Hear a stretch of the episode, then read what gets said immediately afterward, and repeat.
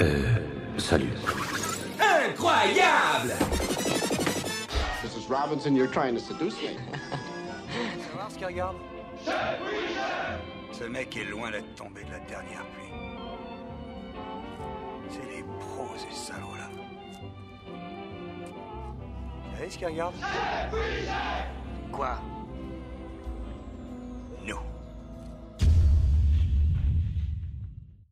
Et bonjour à tous et bienvenue dans cet épisode 5 de C'est quoi le cinéma euh, Aujourd'hui euh, et pour cette émission euh, mensuelle, nous allons parler de, plusieurs films. Sachez que vous avez cet épisode vachement différé, étant donné qu'on a tourné il y a plus d'une semaine et demie, donc ça fait que les films récents qui sont sortis ce, ce, dernier mercredi, on peut pas les traiter car on les a pas vus. Euh, mais au programme, on va euh, vous parler euh, de Doctor Strange, Les Passagers de la Nuit, The Northman, de plusieurs films dans l'état de minutes. Le thème et cinéma, c'est Les Oubliés de Cannes. Pour la simple et bonne raison, c'est que c'est le mois du Festival de Cannes et donc on a décidé de parler un petit peu de, de ce festival et des injustices.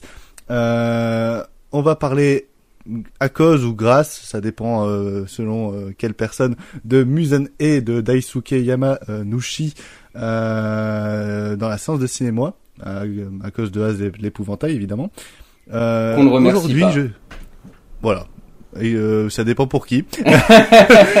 Aujourd'hui, je reçois euh, Louis qui revient euh, dans, dans le podcast. Comment ça va, Louis euh Salut, bah ça fait plaisir d'être de retour pour euh, ce enfin deuxième épisode après un emploi du temps surchargé. Je suis de retour, enfin. J'espère que ça va aller, que je vais retrouver mes repères rapidement, mais ça me fait très très très plaisir d'être là. Voilà. Ça va aller, ça va aller. Sachez qu'il s'est dépêché pour venir. Il y a eu des, des, petits problèmes de transport et de boulot. C'est rigolo. C'est meilleur. Voilà, c'est pas Un grave. Un peu essoufflé. Euh, je reçois encore et toujours l'habitué de ce podcast, Monsieur Vince de Movie Night, de C'est quoi le cinéma et d'un peu partout. Quoi. Comment ça va, Vince? Bah écoute, euh, ça va très bien. ravi d'être euh, encore là et puis surtout, euh, on a un, un, invité que j'ai hâte d'entendre euh, parler de films parce que d'habitude c'est lui qui euh, écoute parler les autres.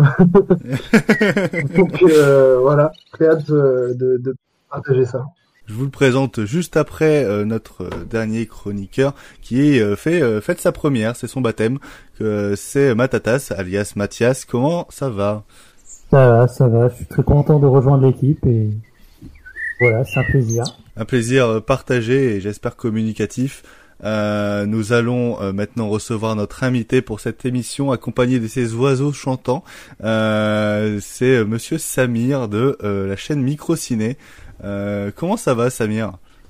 Bah, écoute, je suis aussi bruyant. Enfin, j'espère que je serai aussi bruyant que l'oiseau qui, qui m'accompagne là. En tout cas, voilà, j'ai préféré faire ça en extérieur. C'est très champêtre et euh, ça donne un petit côté euh, cinéma vérité. Donc euh, ça me fait d'autant plaisir. Merci beaucoup en tout cas pour pour l'invitation, Louane, et bonsoir à, à vous, lui, Mathias et, et Vince. Je suis très content d'être là en tout cas. Je t'en prie, ça fait ça fait longtemps qu'on se connaît, donc c'était un peu prévisible de t'avoir dans cette émission et ça me fait très plaisir aussi de te recevoir. Fini les présentations, fini le programme, on va tout de suite commencer avec les films et séries à ne pas manquer ce mois-ci.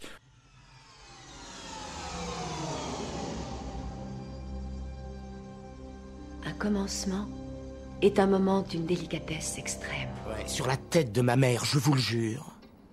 C'est trop bien, je prends un super pied à me défoncer grave. Et à kiffer la musique. Je ne suis pas nostalgique. Avoir la nostalgie des choses, c'est espérer qu'elles reviendront. Vous, vous, vous me suivez Génial Je savais que je pouvais compter sur vous, je le savais Arrête un peu de frimer, connard. Tu crois peut-être dans un film de Yakuza? On va voir. Si tu penses vraiment ce que tu dis. Demain, tu me diras merci. Pour commencer, ces films et séries à ne pas manquer, ou alors à manquer, hein, ça dépend pour ce premier film qu'on va traiter, mais c'était une évidence, hein, il fallait qu'on en parle. C'est euh, de Doctor Strange in the Madness. Euh, c'est Doctor Strange in the Multiverse of Madness. Ah bah le gars il arrive déjà euh... pas à prononcer le titre là, ça commence ah, bien. Ah tais-toi, tais-toi, tais-toi, tais-toi. Doctor Strange 2. Doctor Strange 2, voilà. voilà. Effectivement de euh, Sam Raimi, euh, qui euh, raconte l'histoire de ce Marvel Cinematic Universe où Doctor Strange il va croiser une femme, America Chavez, qui voyage dans les multiverses et qui euh, essaye d'échapper à une menace inévitable, une menace un peu démoniaque, et tout, et tout, et tout, et ça va euh, euh, vers un- la continuité de l'univers Marvel. Précis le résumé du film. hein. Oh, C'était laborieux. C'était un magnifique résumé. Aussi Euh, laborieux que la première demi-heure. Tiens Vince, tu veux en parler? Vas-y, je t'en prie. Ouais, bah écoute, euh, Doctor Strange 2 de Sam Raimi, ou plutôt euh, avec la participation de Sam Raimi. Euh... non, en fait, euh, bah, c'était un visionnage très étrange parce qu'effectivement, durant cette première demi-heure, euh, je... Sam Raimi était euh, porté disparu. Hein, J'avais l'impression de regarder un film Marvel lambda. Et puis euh, tout à coup, euh, ça s'excite un petit peu, on commence à, à avoir une histoire un peu plus sombre qui s'axe un petit peu vers l'horreur. Et là, oh, quelques sursauts. Sam Raimi est, est- est vivant, en tout cas euh, derrière la caméra. Et en fait, bah, ce, que je constate euh, globalement du film, c'est que Sam Raimi, euh, tout ce qui est là pour faire avancer le, le schmilblick, euh, euh, l'univers Marvel euh, avec euh, ses histoires de multivers, etc., il, il en a rien à cirer. Euh, je pense qu'il est parti fumer une clope, il a mis le, la caméra en pilote automatique. Et puis euh, il est revenu dès qu'il y avait des scènes où, euh, avec des zombies, euh, la sorcière rouge, euh, des, livres maudits, etc. Et lui il s'est dit ah tiens, ça c'est ma cam, ouais, je vais, m'amuser un petit je vais vous montrer comment on fait un peu de mise en scène. Effectivement, il en fait. Euh, ce qui fait que j'ai kiffé pas mal de moments où j'ai reconnu Sam Raimi et, euh, j'apprécie plutôt le, traitement de, la sorcière rouge, qui est dans la continuité de sa série. Mais euh, il y a encore plein de parties du film qui sont aux F, en fait, et où tu sens que Sam Raimi n'a rien à faire non plus, en fait. C'est filmé platement. Donc euh, voilà, visionnage très étrange, pas désagréable, en tout cas euh, pour euh, la globalité, mais voilà. Mais je te rejoins là-dessus. Est-ce que Monsieur Louis nous rejoint sur sur ce que vient de dire Vince? Bah alors pas tant que ça, c'était un visionnage un peu particulier, ça je suis d'accord, étant donné que euh, j'avais pas vu le premier Doctor Strange, euh, c'est le seul Marvel que j'ai pas vu, euh, parce que le héros m'intéressait tellement peu à la sortie, enfin faut dire j'étais beaucoup plus jeune, il est quand même sorti en 2014 il me semble le premier Doctor Strange, et, et du coup je m'étais pas du tout intéressé à ce héros. Malgré tout, j'ai réussi à rentrer dans le film, les enjeux sont très très très rapides à comprendre, il faut quand même avoir vu la série WandaVision avant, c'est très important parce que sinon on est bah on est paumé de fou quoi. Mais euh, mais mais ouais sinon on rentre quand même plutôt facilement dans le film. Et euh, je suis pas d'accord euh, sur euh, le Sam Raimi absent. J'ai trouvé qu'il était plutôt euh, plutôt très présent euh, dans dans ce Doctor Strange 2 euh, étant donné que putain enfin un film Marvel qui a de la gueule qui a une personnalité visuelle qui peut pas alors elle est pas tout le temps présente. Je suis d'accord avec toi notamment sur la pro sur la première demi-heure elle est là, mais plus du côté des monstres, plus du côté du cadrage de la caméra, mais pas vraiment au côté de l'univers. Mais faut, faut, euh, je le pardonne un peu à Sam Raimi parce que je me dis qu'il faut créer quand même une continuité visuelle dans cette saga, sachant que la continuité, c'est pas trop son fort à cette saga. Donc autant qu'elle reste visuelle au moins. Donc là, je comprends un peu la démarche de Raimi sur cette première demi-heure. Et euh, en soi, le film, moi, je l'ai trouvé. Euh, trouvé pas mal surprenant quand même, il m'a surpris à plusieurs fois. Alors le scénario a rien inventé du tout, mais il y, a- quelques twists, notamment les twists du début de film, qu'on spoilera pas ici pour des raisons évidentes, parce que c'est plus important au visionnage du film, euh, ce, twist-là en l'occurrence. Euh, mais ça m'a plutôt surpris et j'ai trouvé ça euh, vachement cool, mais j'ai trouvé que malgré tout, on passait au-dessus de plein de sujets secondaires du film qui méritaient d'être mieux traités. Euh, je pense, euh, alors euh, c'est c'est pas du spoil, mais euh, on parce que on, on sait Ici, sont dans le ici film. le spoiler n'est pas n'est pas N'est pas banni. N'est pas ouais, il n'est pas banni. Tu peux spoiler, il y a pas de souci. D'accord, mais on, on sait qu'on a un autre groupe qui ressemble aux Avengers qui s'appelle les Illuminati dans le film. Donc ça avait été teasé avant un peu un peu en secret.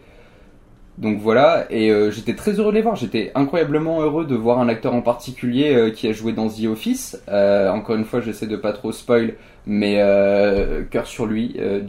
voilà, il m'a manqué. Je l'aime, je l'aime. Ça, ça a été le grand moment de plaisir du film qui m'a vachement fait penser au, au moment de plaisir que pouvait donner un Spider-Man No Way Home.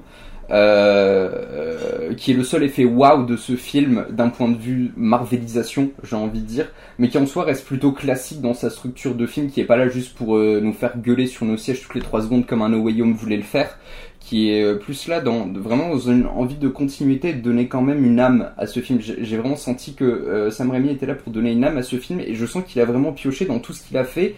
Euh, y compris dans la superbe série que je recommande beaucoup qui s'appelle H vs Evil Dead, euh, décédé beaucoup trop tôt cette série, mais la série est folle, il faut regarder H vs Evil Dead, même si vous n'avez pas vu les premiers Evil Dead, c'est incroyable, voilà.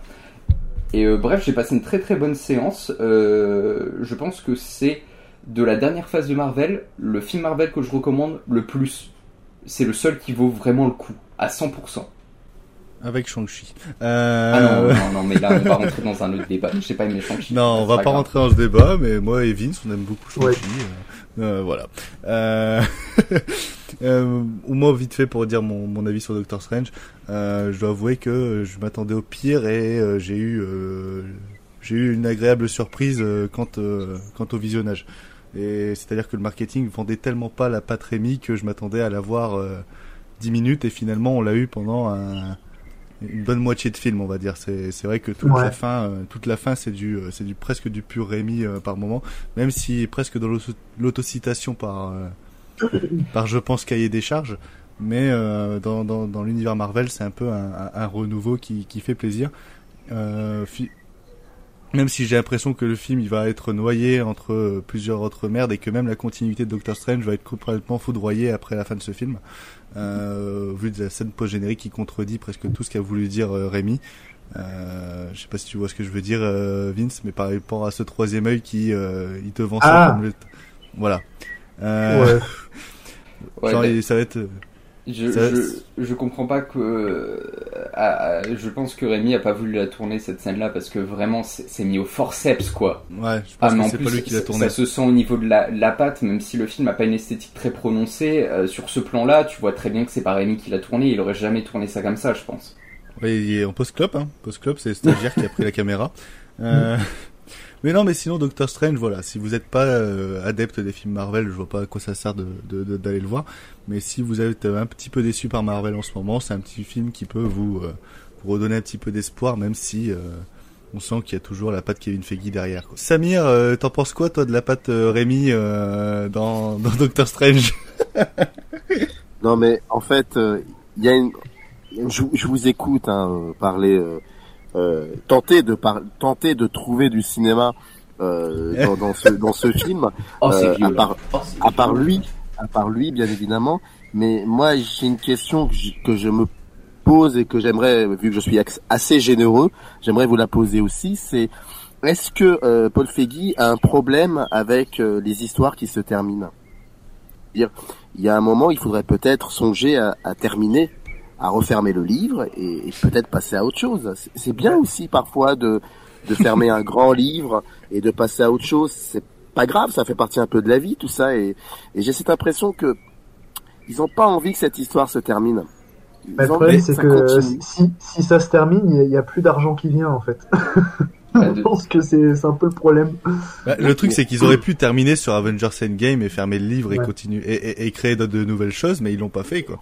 Donc Mais, euh, ils ont donc un gros souci d'imagination alors finalement. Il y a- Mais c'est aussi le, le, le problème dans le fait d'adapter les comics. Les comics, ça ne s'arrête jamais, surtout chez Marvel. Chez DC, ça fonctionne par arc. Chez Marvel, ça ne s'est jamais arrêté depuis la création de Marvel. Donc c'est aussi le problème du matériau qu'on qu'on qu'on adapte euh, sur ces films-là qui ne se termine jamais en fait. Oui, mais quand on entend ici et là euh, les, les, les, les gens, euh, les personnes en, en parler, euh, très souvent ils sont un peu... euh, c'est- très troublant comme rapport euh, entre les spectatrices et spectateurs de ces films-là, et non pas des lecteurs et lectrices, hein, mais spectatrices et spectateurs. Ça peut parfois être, euh, ça peut se, se relier, mais il y a une chose qu'on entend très très souvent, c'est que très très souvent ils sont déçus. C'est très souvent on entend des gens dire c'est de la merde, mais ils continuent encore d'y aller, alors qu'ils savent que c'est de la merde. Et donc c'est un rapport assez sadomasochiste et, et je pense que il Complètement, faudrait, ouais. faire une, il faudrait faire une thèse là-dessus. Il se passe un truc depuis 20 ans, c'est que on peut pas, on peut pas le nier. Je veux dire, euh, euh, il y a une nouvelle manière de fabriquer, il y a une nouvelle, il y a un mot qui est apparu qui s'appelle consommer, alors que à la base on, ne cons- on ne consomme pas des images, on consomme du des popcorn. Donc tout cela c'est ça donne quelque chose d'assez d'assez bizarre et je me pose la question est-ce que un jour ils envisagent peut-être euh, là pour le coup de faire un truc euh, oh, oh là là je vais je vais avoir l'outrecuidance de le dire mais mais peut-être d'avoir de véritables auteurs et et de leur laisser un champ libre. On a Sam Raimi certes mais euh, de leur laisser une totale liberté et j'en doute. Ah, je pense comme comme peut le faire d'ici par moment en fait. en fait, que les films Marvel, je ne pense, je ne, je ne regarderai pas les films Marvel pour voir comment, par exemple, qu'est-ce que ça dit de la société américaine. Ça m'intéresse pas ces films-là. Et c'est dommage parce que le cinéma c'est un peu ça. Avant de donner la parole à Vince, je tiens à préciser aux auditeurs que Samir n'a pas vu Doctor Strange, c'était juste ah une question. Ah oui. C'était c'était juste une question pour lui faire parler de Marvel et d'avoir un, un, point de vue différent des nôtres. Euh, ah, je, pour... je suis gentil là aujourd'hui, je suis gentil ce soir. Vince, je t'en prie. Ouais, non mais je, je, je souscris à, à, tout ce que tu dis, euh, Samir. C'est c'est vrai qu'il y a un rapport un petit peu sadomasochiste. Par, par contre, vis-à-vis -vis des, des auteurs, en fait, je pense que là, par exemple, Sam Raimi, il avait tout autant de liberté euh, sur ce Doctor Strange que les autres Yes Man euh, qui, viennent euh, faire leur film. À la seule contrainte, c'est de, de, de tourner certaines scènes pour continuer de faire avancer l'univers global. Donc je me dis peut-être s'ils engageaient des auteurs en leur donnant beaucoup de liberté sur des films qui sont peut-être hors série, hors canon de cet univers, ils auraient peut-être plus de, possibilités pour faire des trucs originaux, genre par exemple le Batman de Matt Reeves ou, ou même Joker de Todd Phillips que j'aime pas beaucoup, mais euh, c'est déjà un peu moins restreint en termes de d'univers quoi. Et là, moi je pense pas que Paul Feig aime le cinéma dans l'idée même. Feige, ah, Kevin Feige, pardon, que le aime, oui Paul Feig c'est autre chose, c'est quelqu'un d'autre. Que Kevin Feige aime le cinéma comme euh, il n'aime pas le cinéma comme parce qu'il ne, il considère pas, il en a peur, je crois je pense qu'il a peur de, cet art qui est, un langage sur le monde, et c'est pour ça que, en grande majorité, en grande majorité, et, je les ai vus, hein, c'est pas comme si je les avais pas c'est c'est pas grand chose, c'est des films euh, qui, qui, qui sont mornés, c'est des films périmés. Je pense que euh, avant avant autant des des des des, des, lababs, il y avait quand même un producteur qui avait quand même ce cette cette fibre vision, cinéphile, euh, cette vision et et donc ça donnait parfois des quoi contre le producteur et, le réalisateur. très souvent c'était des hommes. Mais euh, je ne pense pas qu'il aime le cinéma. Je ne, j'en suis pas sûr.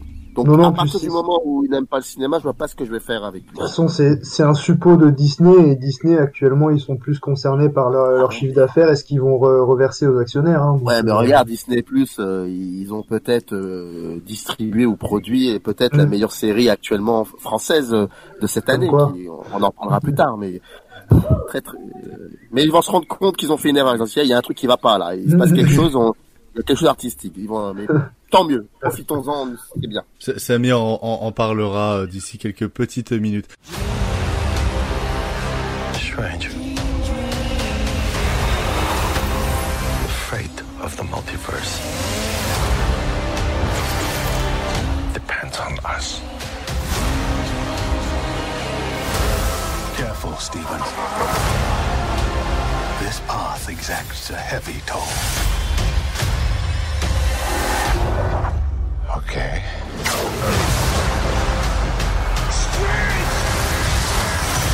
Marvel Studios, Doctor Strange in the Multiverse of Madness. Only in theaters May 6. Tickets on sale now. Euh, nous allons par parler de films maintenant beaucoup plus intéressants.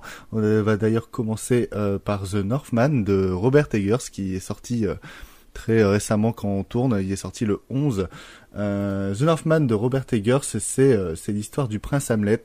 Euh, Hamlet A-M-L-E-T-H et non pas le Hamlet de Shakespeare. Ont mis le H à la fin au lieu du début, quoi. Voilà, exactement.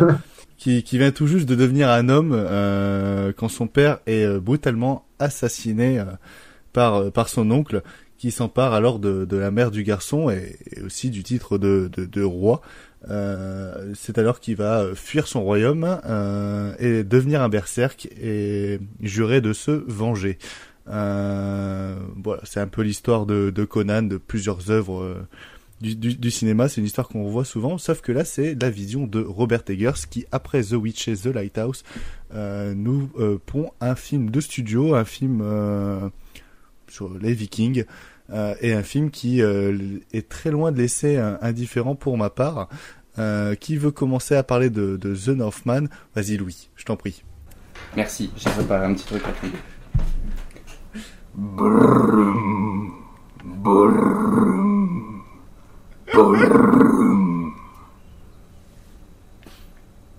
y a quelque chose qui pue dans le royaume de Danemark. C'est ainsi que Shakespeare commençait la pièce Hamlet euh, lorsqu'il l'a écrit euh, à son époque, et c'est ainsi qu'elle commence toujours aujourd'hui. Et oui, Robert Eggers nous le dit encore, il y a quelque chose qui pue dans le royaume de Danemark. Parce que oui, loin d'être juste une simple adaptation du Hamlet de Shakespeare, c'est une adaptation du mythe qui a inspiré Hamlet de Shakespeare. Donc du coup, on repart vraiment à la base de la base de la base, et putain, on a remis des couilles au Hamlet de Shakespeare, parce que putain, c'est une patate dans la gueule ce film, mais c'est incroyable Mais visuellement déjà, ça défonce tout Scénaristiquement parlant, on le voit un peu arriver, il suffit d'avoir vu Le Roi Lion pour avoir vu The Northman en version low cost, si vous voyez ce que je veux dire. Mais bon, ça, c'est pas le problème parce que là, on est là pour le visuel. Il y a, il y a quelque chose de fou dans ce film. Euh, juste la, séquence d'introduction, donc qui ouvre le mythe de Hamlet avec l'assassinat de son père. On l'attend pas de manière aussi crue et viscérale. On, ne la voit pas arriver euh, cette séquence, surtout dans toute son exposition, comment on amène la chose, comment on amène le conflit avec le, frère du, père de Hamlet. Et, euh, et ça, c'est dingue. Robert Eggers vient ici d'une générosité, mais incroyable. Il faudrait que tous les prochains films d'action euh, médiévaux de ces prochaines, euh, des dix prochaines années s'inspirent de The Northman, parce que là, c'est jouissif ah mais c'est jouissif au possible, on en sort de là et ça vient pio piocher partout. Euh, j'ai eu l'impression parfois de voir une espèce d'adaptation de The Witcher sur certaines séquences, ensuite de revenir sur un dérivé de Viking mais boosté aux hormones et à la poésie parce que putain ça déborde de poésie, merde. Il euh, y a du sang, il y a la violence, il y a de la tripaille, ça c'est sûr, mais tout avec douceur. Comme un bisou, une délicatesse. Je t'ouvre le bide, je t'arrache les tripes, je les embrasse et hop, je les remets dedans. Voilà et t'as rien, et t'es content, et tu sors de la salle heureux. Voilà, The Northman, c'est incroyable. C'est, j'ai même pas les mots. Je l'ai vu hier parce que je me suis dit bon, faut quand même que je parle de deux films sur le podcast, et je suis vraiment sorti de cette séance, mais lessivé en sueur autant qu'Alexander Sasgard à la fin du film, quoi. Mais bon, Alexander Sasgard qui joue terriblement bien, il faut le souligner, les acteurs sont au top, mais vraiment, même Nicole Kidman que j'avais pas vu depuis longtemps jouer aussi bien dans un film d'époque, c'est-à-dire que euh, en général je la trouve en surjeu quand elle joue euh, des grands personnages et tout comme ça, mais là je l'ai trouvé vraiment au top, rien à dire. Euh, pareil, très heureux de voir Ethan Hawke en père de Hamlet.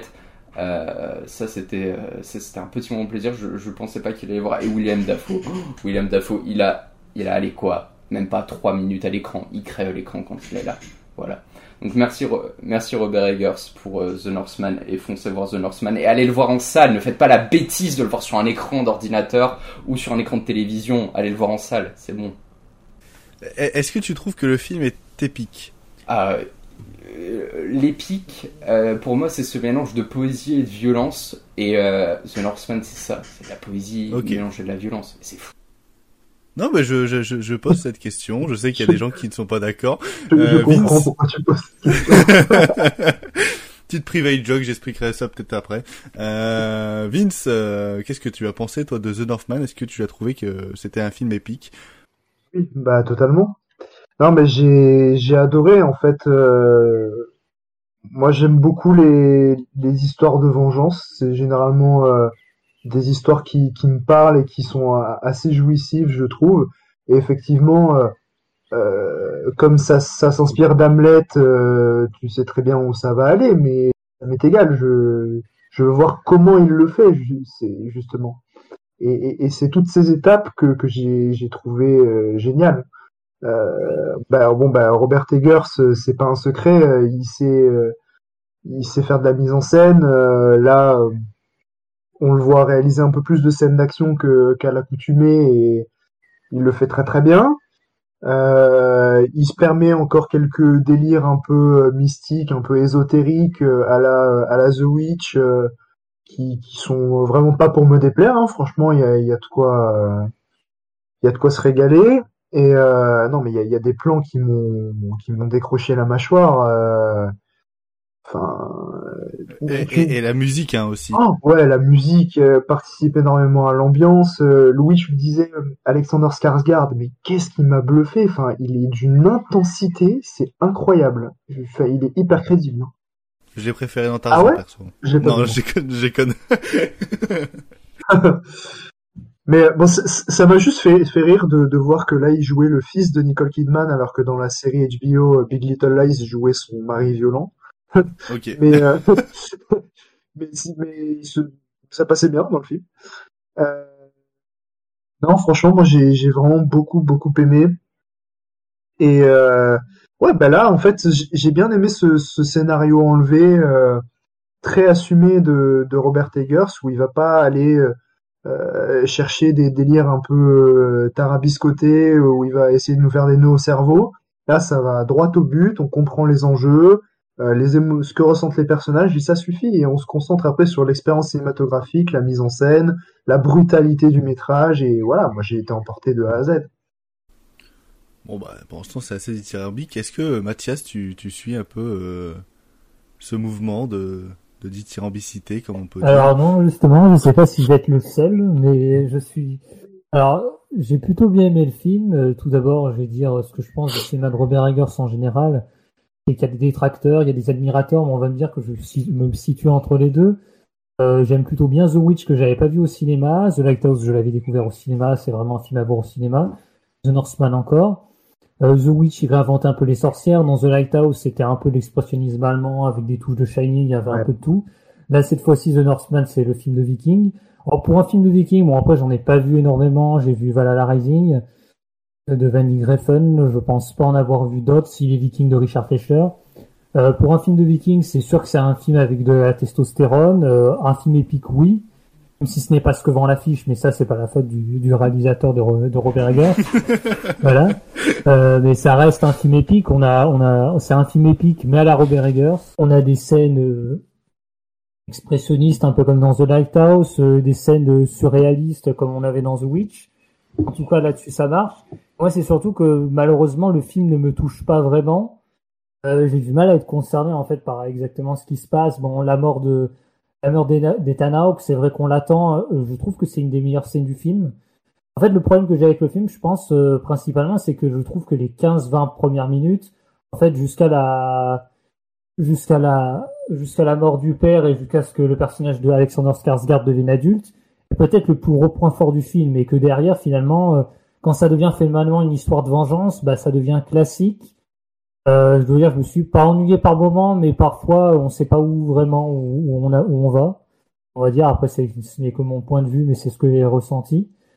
Euh, bon, il y a des scènes, peut-être, euh, peut-être qu'il y a aussi quelques scènes euh, où on approche euh, en termes de en termes d'effets spéciaux, c'est pas vraiment ça. Je pense notamment, euh, bon après peut-être que c'était voulu, mais je pense notamment aux visions avec la Valkyrie. Enfin, il y a aussi, euh, il Les y a aussi avec un- l'arbre là. euh, Ouais, voilà, ce genre. Bon, après, je pense que Ouais, c'est voulu ce côté un peu carton classique, mais, mais c'est vrai que.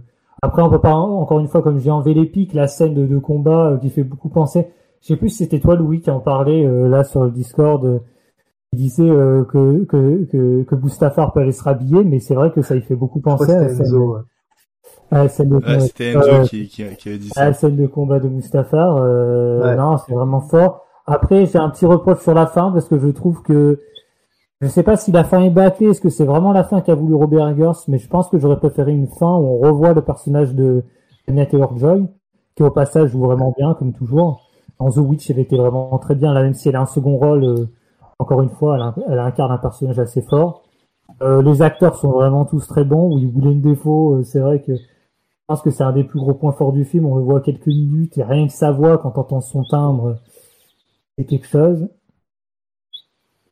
Euh... Non, après c'était pas une déception en soi pour moi parce que j'attendais le film, mais pas non plus comme certains pouvaient l'attendre. Euh, là normalement il part sur Nosferatu la prochaine fois. Je, je verrai le film et je l'attends plutôt bien. Robert Eggers c'est un cinéma, un cinéaste qui me passionne pas autant que Ari Aster par exemple, puisque c'est deux cinéastes qui souvent on met à peu près sur le même piédestal, qu'on même s'ils font pas le même type de cinéma horrifique, on a tendance à les mettre dans la case Elevated Horror, même si ça veut pas dire grand chose. Et euh, voilà, non, mais c'est un film, euh, c'est un film qu'il faut quand même voir, que je recommanderais, mais c'est pas un grand film, très clairement. Mais pour, pour revenir rapidement sur Ari Aster, je suis totalement d'accord avec toi euh, sur le fait qu'ils ont quand même leurs différences, mais ils ont surtout leurs points communs. C'est euh, là, là, en plus dans le dans le flo- dans le folklore nordique, j'ai j'ai retrouvé beaucoup du Midsommar de Ari Aster. Euh, je sais pas si je suis le seul, mais sur les scènes, euh, il y a des scènes de danse, les, les- la façon de, de filmer. Il y a les- des rituels, ouais. Ouais. La, fa- la façon de filmer ces maisons aussi, enfin vraiment filmer l'environnement, j'avais vraiment l'impression de retrouver parfois Ari Aster derrière la caméra pour pour euh, pour ça et c'est euh, ce que je trouve magnifique hein, parce que ce sont des réalisateurs qui euh, font des films moyen public entre le grand et le public un peu plus restreint et euh, et qui viennent je pense insuffler un vent d'air frais qui fait du bien dans le cinéma quoi. Après, moi, j'ai, je suis parti, je pense, le plus réticent sur The Northman. Les bandes annonces me donnaient très très envie.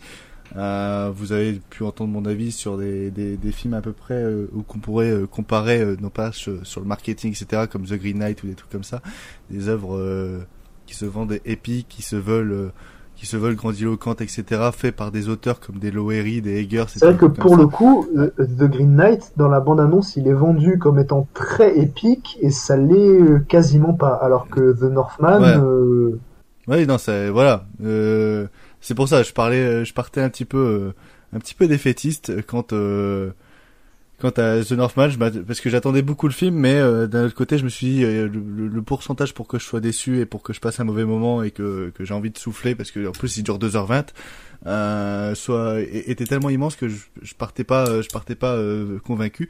Et finalement, le, le film m'a pris à, à revers dès les, les- dès les premières notes, dès les premières notes déjà de la bande originale que je trouve vraiment fantastique. C'est qui, est- vraiment omniprésente, c'est-à-dire qu'il n'y a pas beaucoup de moments de calme. Il y a toujours des petits sons de, de part et d'autre et euh, toujours quelque chose pour, euh, pour pour te tenir en haleine et pour maintenir le rythme.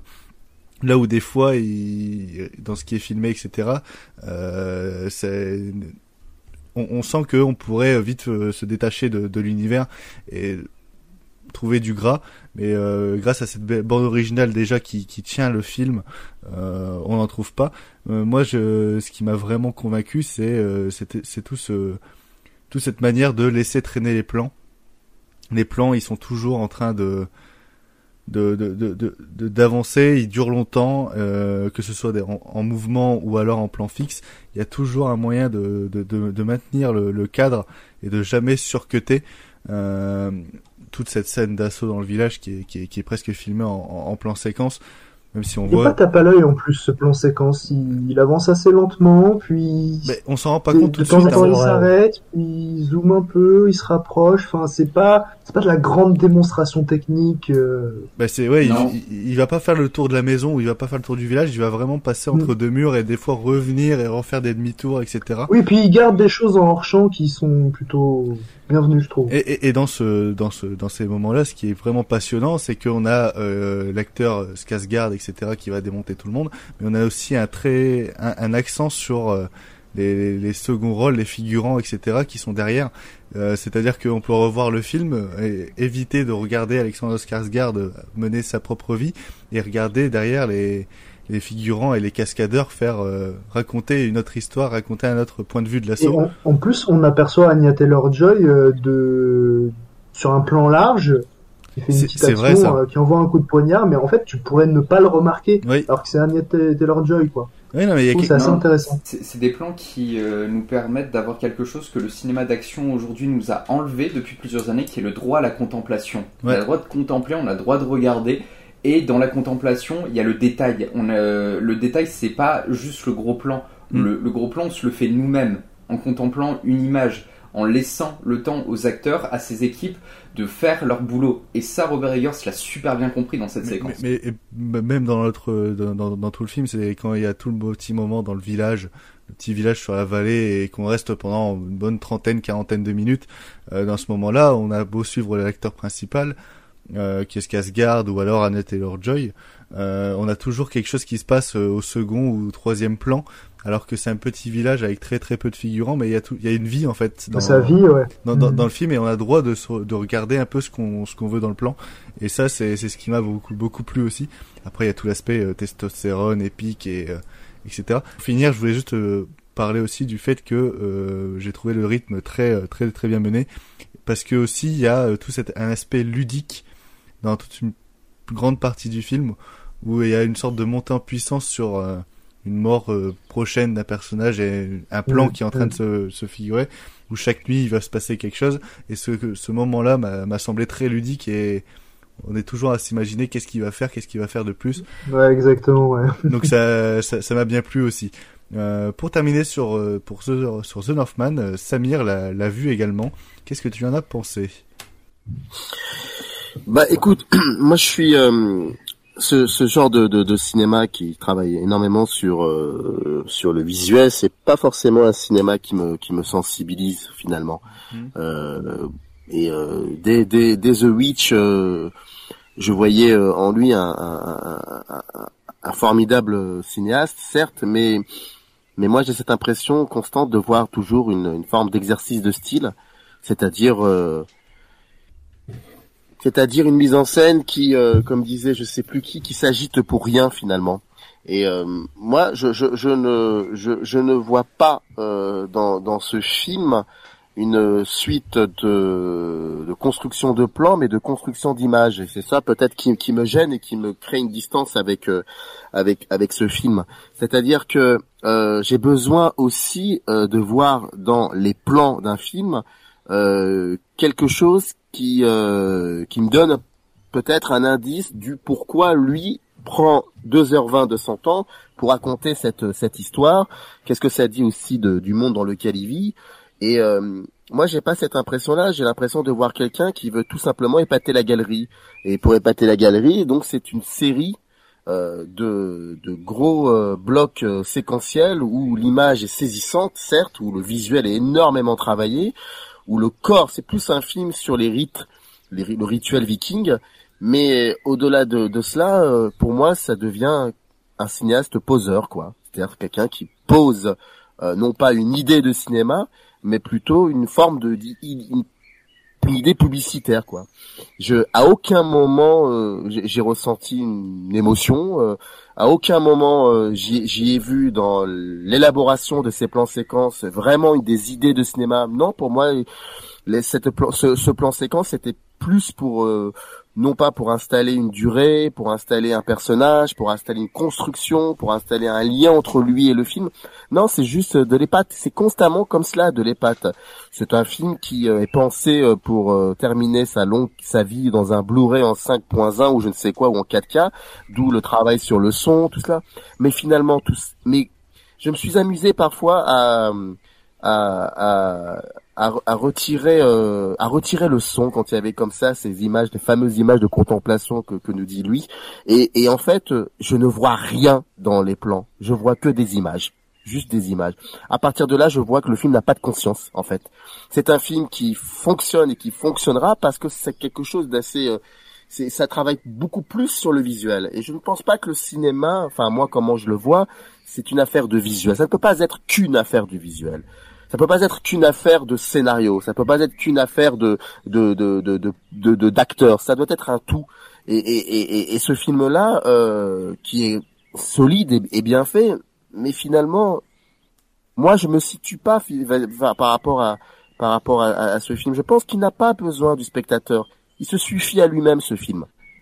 Et, et, et je ne vois pas euh, dans ce film-là euh, pour- pourquoi Robert Eggers a besoin de cinéma?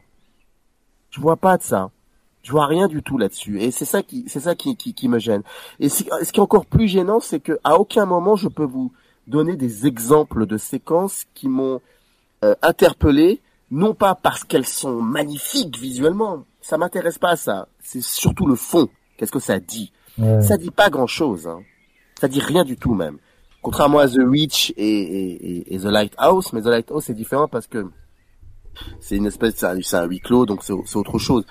Celui-là, c'est une c'est une série qui qui veut juste épater des, des, des, des, des- qui veut juste épater quoi, mais qui Hmm. qui qui, des- qui, qui qui a les mêmes défauts. Que... Déjà ça, je trouvais ça dans Valhalla Rising de de Refn.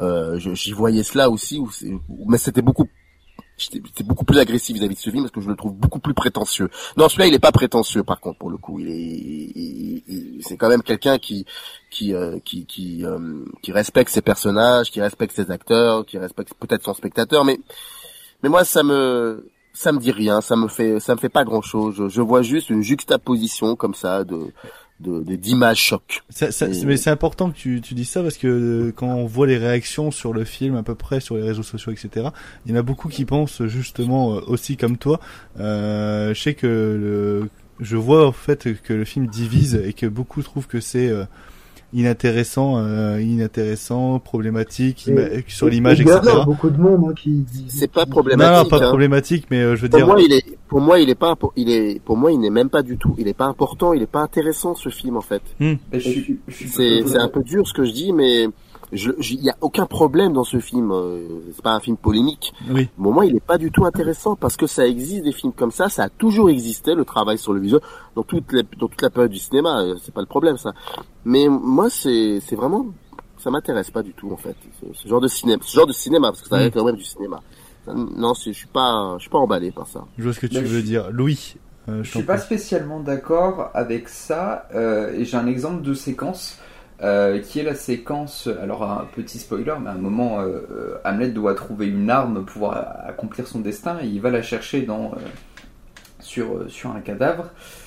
Et c'est et euh, c'est euh, alors visuellement, je suis d'accord, elle est épatante. Elle est, enfin de toute façon, le film est construit pour être visuellement épatant, mais je trouve que derrière le visuel là, il y a quelque chose de narratif que euh, Eggers essaye de nous de nous raconter, qui est tout le déroulement de la folie de Hamlet. Et la folie, il la passe par oui, il la passe par ce, ce qui sait le mieux traiter, la mythologie. Hamlet est fou parce qu'il croit trop en la mythologie, parce que c'est ce que la fin, c'est ce que la fin du film nous dit. hein. Énorme spoiler, mais euh, enfin spoiler pas tant que ça. hein, mais euh, quand quand il retourne pour se battre et accomplir sa vengeance, au lieu de pouvoir se barrer avec sa femme, il le fait parce qu'il devient fou, parce qu'il a des visions.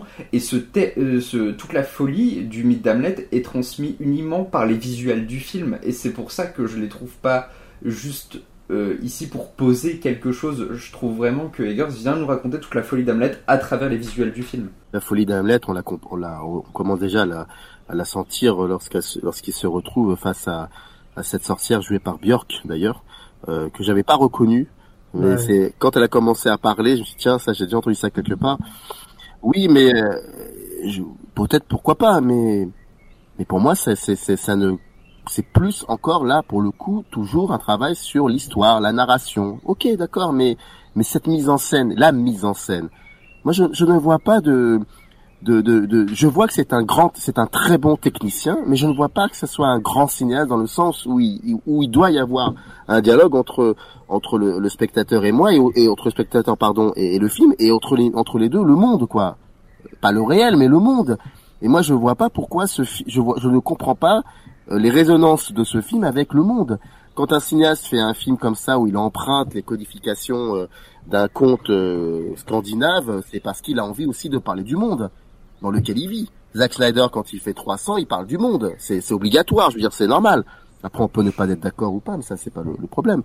Là, non, là, c'est vraiment quelqu'un qui euh, qui est dans l'esprit du livre dont vous êtes le héros, très bien, mais euh, mais ça reste que du visuel et et, et en fait. euh, il y a un moment, moi, j'ai besoin d'autre chose. J'ai pas besoin, je, n'ai pas besoin d'être oh, éclaté ou je ne sais quoi. Non, j'ai besoin d'autre chose. Euh, va plus loin. euh, raconte, euh, non pas, me raconte pas une histoire, mais raconte ton histoire. Et lui, je ne le vois pas dans ce film-là. Dans le dans The Lighthouse, je, je le voyais parce que ça parle euh, de huis clos, ça parle de beaucoup de choses, et ça parle aussi de la folie, ça parle de. Je, je vois très très bien. Mais celui-ci, euh, non non, celui-ci, c'est vraiment le, le film épate quoi. Et moi, ça me, moi, moi personnellement, c'est pas quelque chose qui, pour le coup, m'épate. Dans le, dans, voilà, donc euh, ça me, Mais ça me je- travaille pas beaucoup. Là, je vois un peu plus où. Ouais, j'arrive un peu mieux à, à voir où tu vas en venir. Mais, euh, mais pour moi, il y a quand même vraiment tout ce, ce travail sur euh, la, la folie, notamment la folie vis-à-vis de la religion, euh, que, que Eggers. Alors c'est un peu capillotracté dit comme ça, mais pour moi c'est vraiment un sous-texte que j'ai ressenti à la fin du film. C'est tout ce rapport à la religion et au fanatisme au final.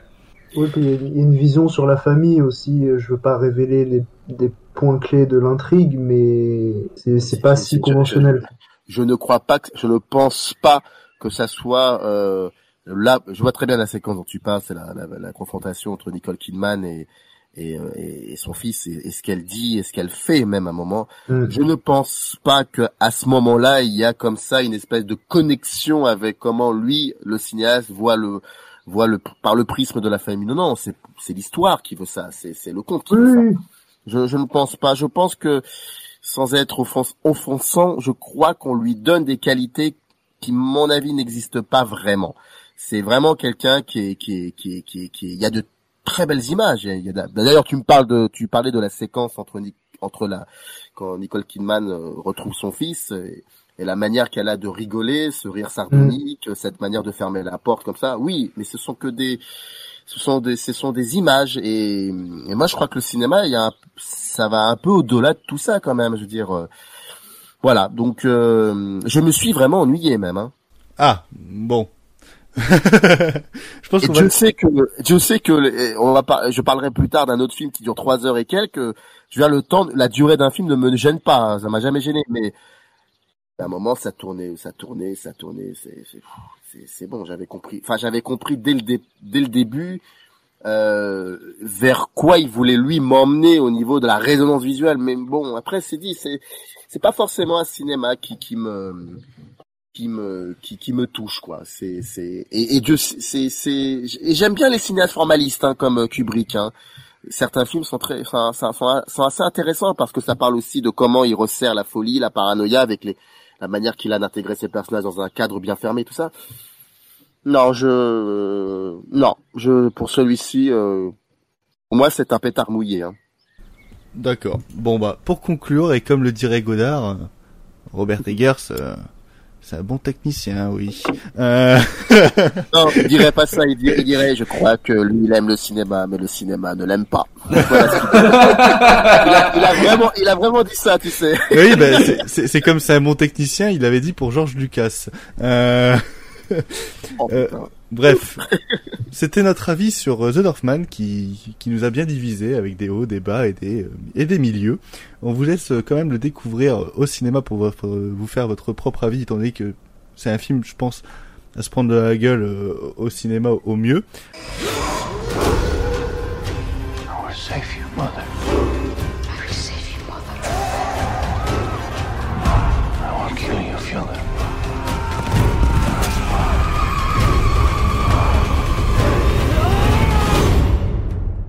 On va terminer avec les films à ne pas manquer avant de passer à la série que veut nous conseiller Samir, avec euh, Les Passagers de la Nuit de Michael Earth. Il y aura ce que nous avons été pour les autres. Simplement, nous étions là. Il y avait quelque chose de chaud, d'éternel. Et nous n'étions jamais les mêmes. Ces inconnus magnifiques. Des fragments de nous, ces passagers de la nuit. Et si tu n'existes pas, dis-moi pourquoi j'existe. Les Passagers euh, de la Nuit se passent dans les, le Paris des années 80 où Elisabeth, donc c'est Charlotte Gainsbourg, euh, vient d'être quittée par son mari et doit assurer le quotidien de ses deux adolescents. Donc c'est Mathias, euh, pas celui d'ici mais un autre, et Judith. Elle trouve du coup un emploi dans une émission de radio de nuit qui est gérée par Emmanuel Béard, où elle fait connaissance de Talula, donc c'est No Habitat, jeune fille de, désœuvrée qu'elle prend sous son aile, euh, et euh, ainsi va commencer une histoire d'amour entre Talula et Mathias, euh, une euh, remise en question d'Elisabeth, un nouveau chemin, des amours, des gens qui s'aiment, qui se protègent et qui euh, essayent de vivre dans, euh, dans, ce, dans ce Paris euh, sous le quinquennat de euh, Mitterrand. Euh, tac tac tac, euh, on va commencer euh, par euh, celui qui je pense à- C'est, à l'époque, il- c'était 7 ans. hein. euh, Ouais. le Ouais, septennat, septennat, effectivement. ouais. Le septennat, Effectivement, effectivement, ouais. Euh, on va commencer par. euh, Alors, le petit jeune, t'as pas connu ça, toi? Non. Apparemment, ça va revenir, euh, malheureusement. Paraîtrait-il. Paraîtrait-il. On va commencer par celui qui l'a vu de, je pense, il y a le plus longtemps, euh, parce que c'est celui qui m'a nous a conseillé moi et Vince, je pense, le film. C'est Mathias. Euh, Mathias qui, qui va nous parler de, des Passagers de la nuit. Je t'en prie. J'ai découvert le cinéma McKellers avec Amanda, euh, que j'avais vraiment beaucoup aimé, que j'ai vu deux fois, une fois au cinéma et ensuite je l'ai revu. Là, j'attendais vraiment pas mal son, son, son deuxième long métrage. J'ai l'impression qu'il a souvent l'habitude de tourner pas forcément avec les mêmes comédiens, même si là on retrouve, euh, on retrouve une des actrices qu'on voyait dans Amanda pour un petit rôle secondaire qui jouait la, la sœur de, enfin la mère d'Amanda et donc la sœur de Vincent Lacoste dans, dans Amanda. Là, donc, euh, les acteurs sont, je sais pas par quoi commencer, mais les acteurs sont déjà épatants, comme ça l'était déjà dans Amanda. Charlotte Gainsbourg, Noé Habitat surtout, euh, Emmanuel Béard aussi. Euh, je trouve que ce qui faisait déjà dans Amanda le charme, c'est c'est la voix, la voix des actrices. Euh, Il y a un côté très doux qui se dégage de ces films. Ça passe par la voix. La voix des acteurs, c'est le cas, mais c'est surtout la voix des actrices. Euh, dans Amanda, c'était la voix de Stacy Martin. Là, c'est la voix de Charlotte Gainsbourg, d'Emmanuel Béard et de Noé Habitat. Euh, je trouve que chacun de ces personnages-là, à chaque fois, sont caractérisés en fait par cette voix. Euh, C'est vraiment très fort. Et puis c'est un film qui parle là, euh, dans le cadre de- des Passagers de la nuit, c'est un film qui parle de la radio. Forcément, la radio, c'est la voix avant tout. À cette époque, le film a lieu dans les années 80. euh, les émissions de radio de nuit étaient très populaires, euh, beaucoup plus populaires que ce que ce que ce que c'est aujourd'hui, puisqu'il n'y avait pas la télé. Donc, euh, enfin, il y avait moins la télé, il y avait la télé, mais pas encore autant la télé qu'aujourd'hui. Donc, beaucoup de gens écoutaient la radio. Donc, euh, donc voilà. Euh, que dire euh, Ouais, ce que tu disais lors du résumé, euh, euh, c'est un film sur les chemins, sur les trajectoires, sur la remise en question. Beaucoup de thématiques qui me parlent personnellement. Euh, le personnage, euh, ouais, c'est ça, c'est ce que je me rappelle, ce que je disais. euh, le personnage de Charlotte Gainsbourg m'a fait beaucoup penser, rappelé beaucoup ma personne, euh, un personnage très en- très sensible, euh, qui peut faire des gaffes, euh, qui est à Mhm. la fois à l'écoute de tout le monde, qui aime aider tout le monde, qui aime aider son prochain, au risque de le regretter parfois, on s'en spoilait dans le film, notamment avec le personnage de Noé Habitat, des fois elle se demande si, si elle aurait dû l'accueillir chez elle notamment, enfin. J'allais dire, c'est un film qui, qui filme vraiment tendrement et magnifiquement Ouais, les erreurs en fait. ouais. Les, les erreurs en fait sont sont filmées vraiment naturellement et, comme si c'était une, une vérité et quelque chose de et, et, et pas Sans de façon jugement. immorale. Ouais, sans, ju- sans ouais, jugement. non, il n'y a pas de jugement. non. Et justement, Michael Ayers euh, euh, ne juge jamais ses personnages. C'est déjà le cas dans Amanda. Il y a, il y a un côté très euh, très beau, euh, que ce soit dans la mise en scène, mais que ce soit également dans l'écriture. Franchement, là, contrairement tout à l'heure, on parlait de Robert Eggers. Euh, Samir, tu disais qu'il n'a pas forcément euh, quelque chose à raconter. Là, pour le coup, Michael Ayers, je trouve. euh, j'ai pas vu tous ses films, mais dans Amanda et dans celui-là, il a vraiment une histoire racontée à chaque fois. Ça parle des années 80, ça parle de cette bulle dans laquelle les personnages sont. Parce que finalement, le, le film se passe à cette époque. En même temps, il pourrait se passer à la nôtre parce qu'il y a énormément de similitudes. Et franchement, ce film, c'est une caresse, c'est beaucoup de bien. C'est un film à voir. Si vous pouvez pas le voir au cinéma, voyez-le après. Mais franchement, le cinéma de McKellar, c'est vraiment, vraiment une belle découverte pour ma part.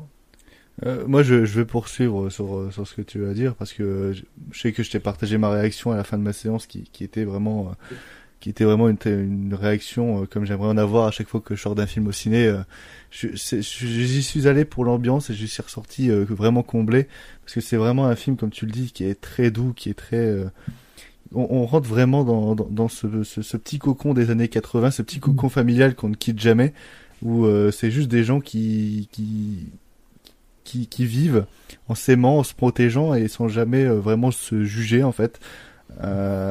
Et tout ça filmé avec un avec une pellicule mêlant des fois des, des, des images d'archives, des images de films. Euh, pour se créer cette ambiance années 80 qui des fois est assez compliquée étant donné il- je sais plus où c'est qu'il tourne dans Paris mais il y a un, quartier dans Paris qui, qui fait très euh, années 80 euh, Vers Beaugrenelle. c'est voilà, c'est ça, vers Beaugrenelle. Et, et, et- et quand il a envie de filmer d'autres parties de Paris, comme euh, la Tour Eiffel, etc., il va, il va récupérer des images d'archives qui vont parfaitement s'incruster dans, dans le long métrage. Et c'est tout ça, je sais plus, je sais qu'il y a beaucoup de musiques qui sont réutilisées et c'est toujours de la musique jamais tape à l'œil. C'est pas des musiques années 80 qu'on se dira ah bah oui c'est ça. euh, ça me fait rappeler les années 80. C'est vraiment des, des musiques assez obscures de ces années-là. Et peut-être pas quand même. non, peut-être pas comme C'est pas les gros gros tubes. Voilà, c'est ça. connu, non. ouais. Non, il y en a certaines, euh, voilà, je connaissais, mais c'est pas. euh, il va vraiment des fois chercher un peu plus loin et il y a une comp- il y a des compositions aussi originales, notamment la, la composition sur Talula qui qui est vraiment magnifique.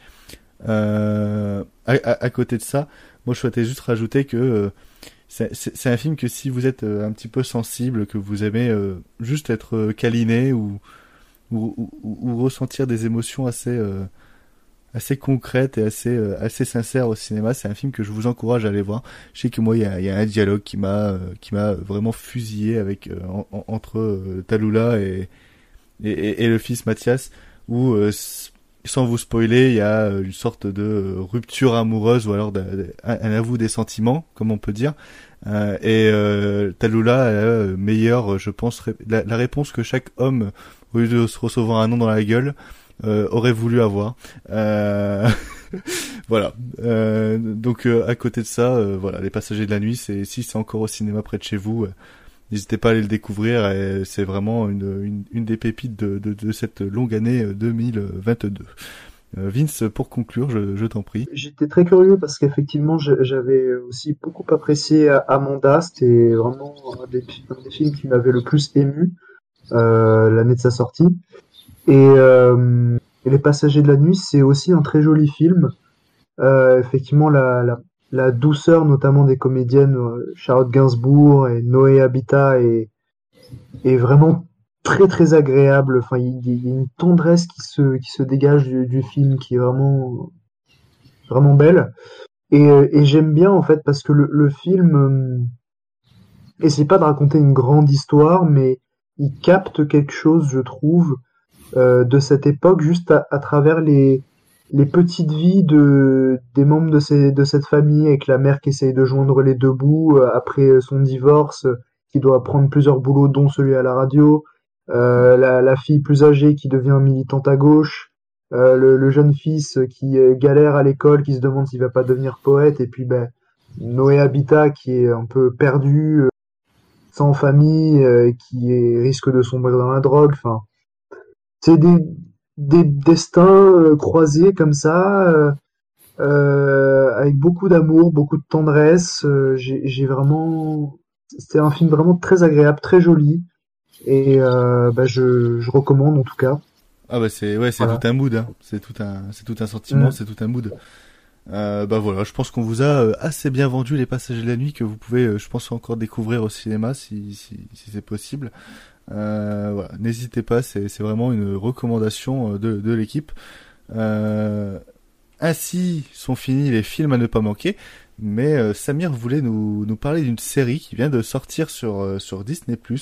C'est Ousekin de Antoine Chevrolier qui va qui va se pencher sur les terribles événements des années de, du 5 décembre 1986 qui a conduit la mort à la mort de, Malik Osekin auquel jamais aucune série n'a été consacrée.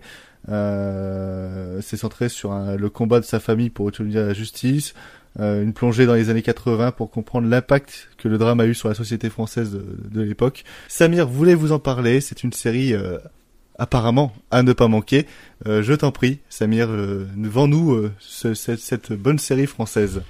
Oui, assez rapidement, c'est vrai que c'est une, une série qui, donc, qui, comme tu le disais très bien, qui relate euh, euh, cette nuit tragique euh, du 5 au 6 décembre 1986. Alors un petit peu pour contextualiser, il y avait à ce moment-là une, beaucoup de manifestations estudiantines qui, euh, euh, qui luttaient contre le projet de loi Devaquet, qui était un projet de loi pour réformer les universités de manière assez libérale, c'est-à-dire par exemple il fallait voilà qu'il y ait des espèces de quotas euh, pour rentrer aussi avec des espèces de, de notes. Enfin, c'était un peu particulier. Le projet de loi a été bien évidemment retiré, mais donc la mort, enfin Malik, cette affaire surgit à ce moment-là, c'est que Malik Ousekine, euh, dans la nuit du 5 au 6 décembre, 1986 assiste à un concert de jazz et quand il sort de, de ce concert, il est il est attrapé comme ça euh, alpagué par euh, euh, une fin de manifestation étudiantine qui est cassée par euh, ce qu'on appelait bah, donc par les CRS, par la police et par ce qu'on appelait des voltigeurs. Les voltigeurs c'était euh, c'était une, euh, une corde comme ça de, de, de policiers euh, à moto et il y en avait un qui conduisait la moto et l'autre qui avait une espèce de bidule donc c'est c'est la matraque et donc c'était ils étaient chargés eux par le ministère de l'Intérieur donc Charles Pasqua à l'époque bah, tout simplement de, de, de faire en sorte que, que cela se termine, que ces manifestations doivent se terminer coûte que coûte. Et lui, il est pris comme ça dans un tourbillon, il se fait attraper par euh, deux trois voltigeurs, il, il se fait rouer de coups et, et laisser pour mort, et il en meurt d'ailleurs. Et, et, et la série donc revient euh, sur ça, revient aussi sur le, le combat judiciaire de la famille Ousekine, euh, qui était d'ailleurs défendu par le par l'avocat Kijman, et, et qui donc ça nous donne un peu le- une, une- oui un, un regard sur la société française parisienne de cette époque-là. Et pourquoi je voulais en parler de cette série? Parce que déjà, d'une part, euh, elle pose de véritables questions de cinéma, avant que cela soit aussi un- une série importante, parce que c'est la première fois que qu'on parle de cela, euh, qu'on le parle en, en- en plan, quoi. Alors que Rachid Bouchareb a fait un film là-dessus, qui sera d'ailleurs qui passera à Cannes. Mais surtout, avant tout, c'est surtout parce que c'est un, c'est, une, une, une série, mini-série qui est qui est très forte dans sa manière de mise, de mettre en scène. Je trouve que c'est en fait, la question, elle est très simple, c'est comment euh, supporter euh, le regard des autres. Et donc ça passe par quoi? Ça passe par comment le, le, le Malik Ousekine euh, supporte le regard des autres à ce moment-là, com- comment ça se termine ce regard des autres, comment cette famille euh, supporte le regard des autres parce qu'elle veut rétablir la justice et, et on est en pleine paranoïa raciste? D'ailleurs, euh, ils subissent aussi des colibés racistes, c'est, c'est, terrible.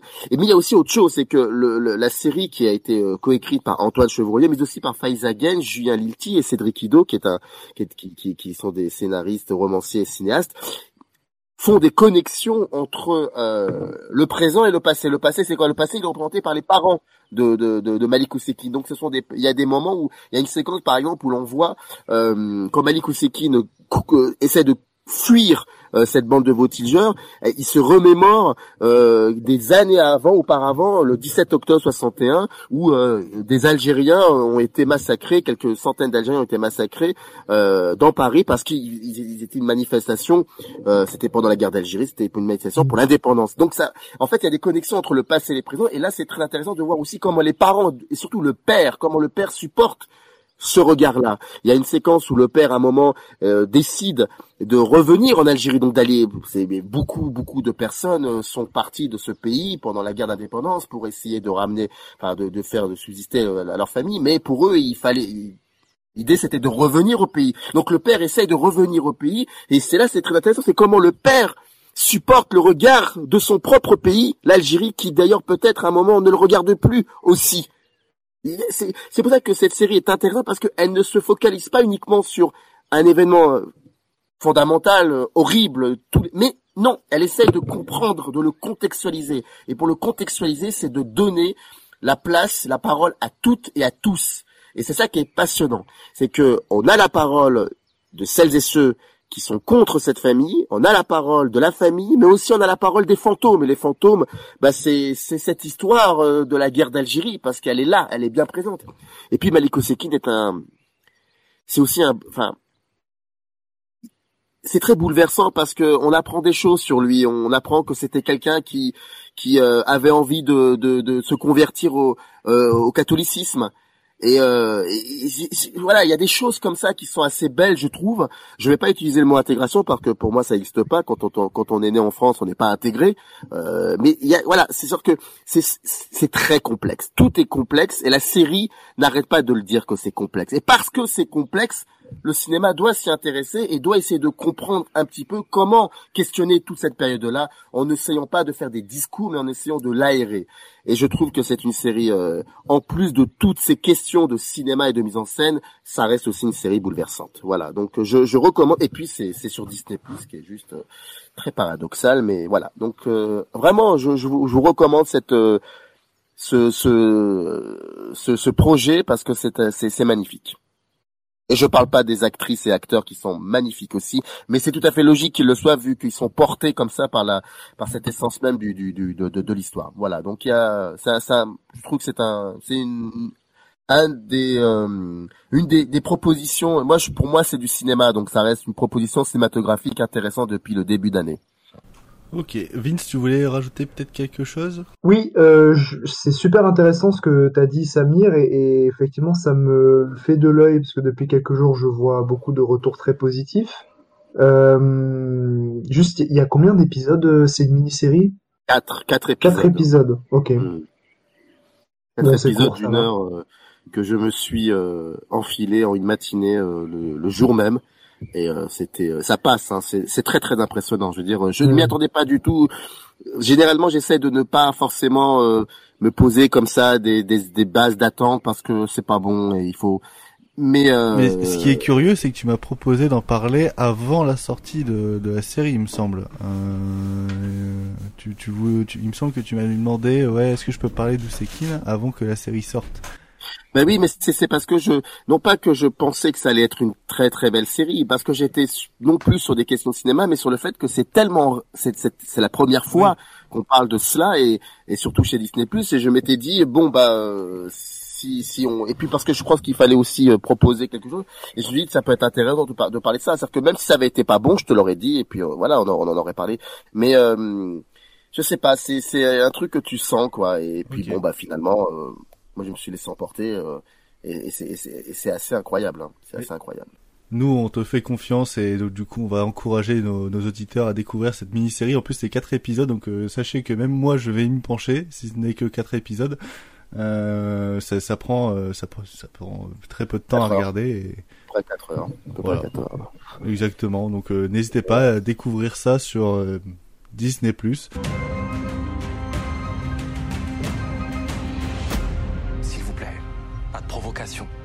Nous devons rester dignes.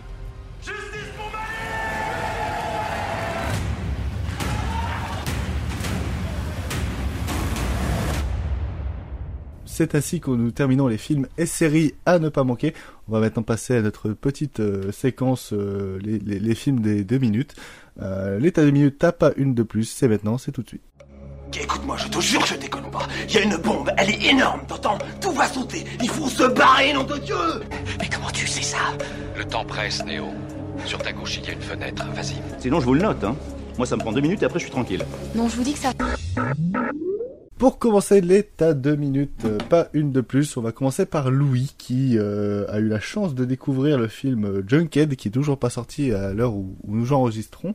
Euh, film Junkhead réalisé euh, par euh, Takahide Ori.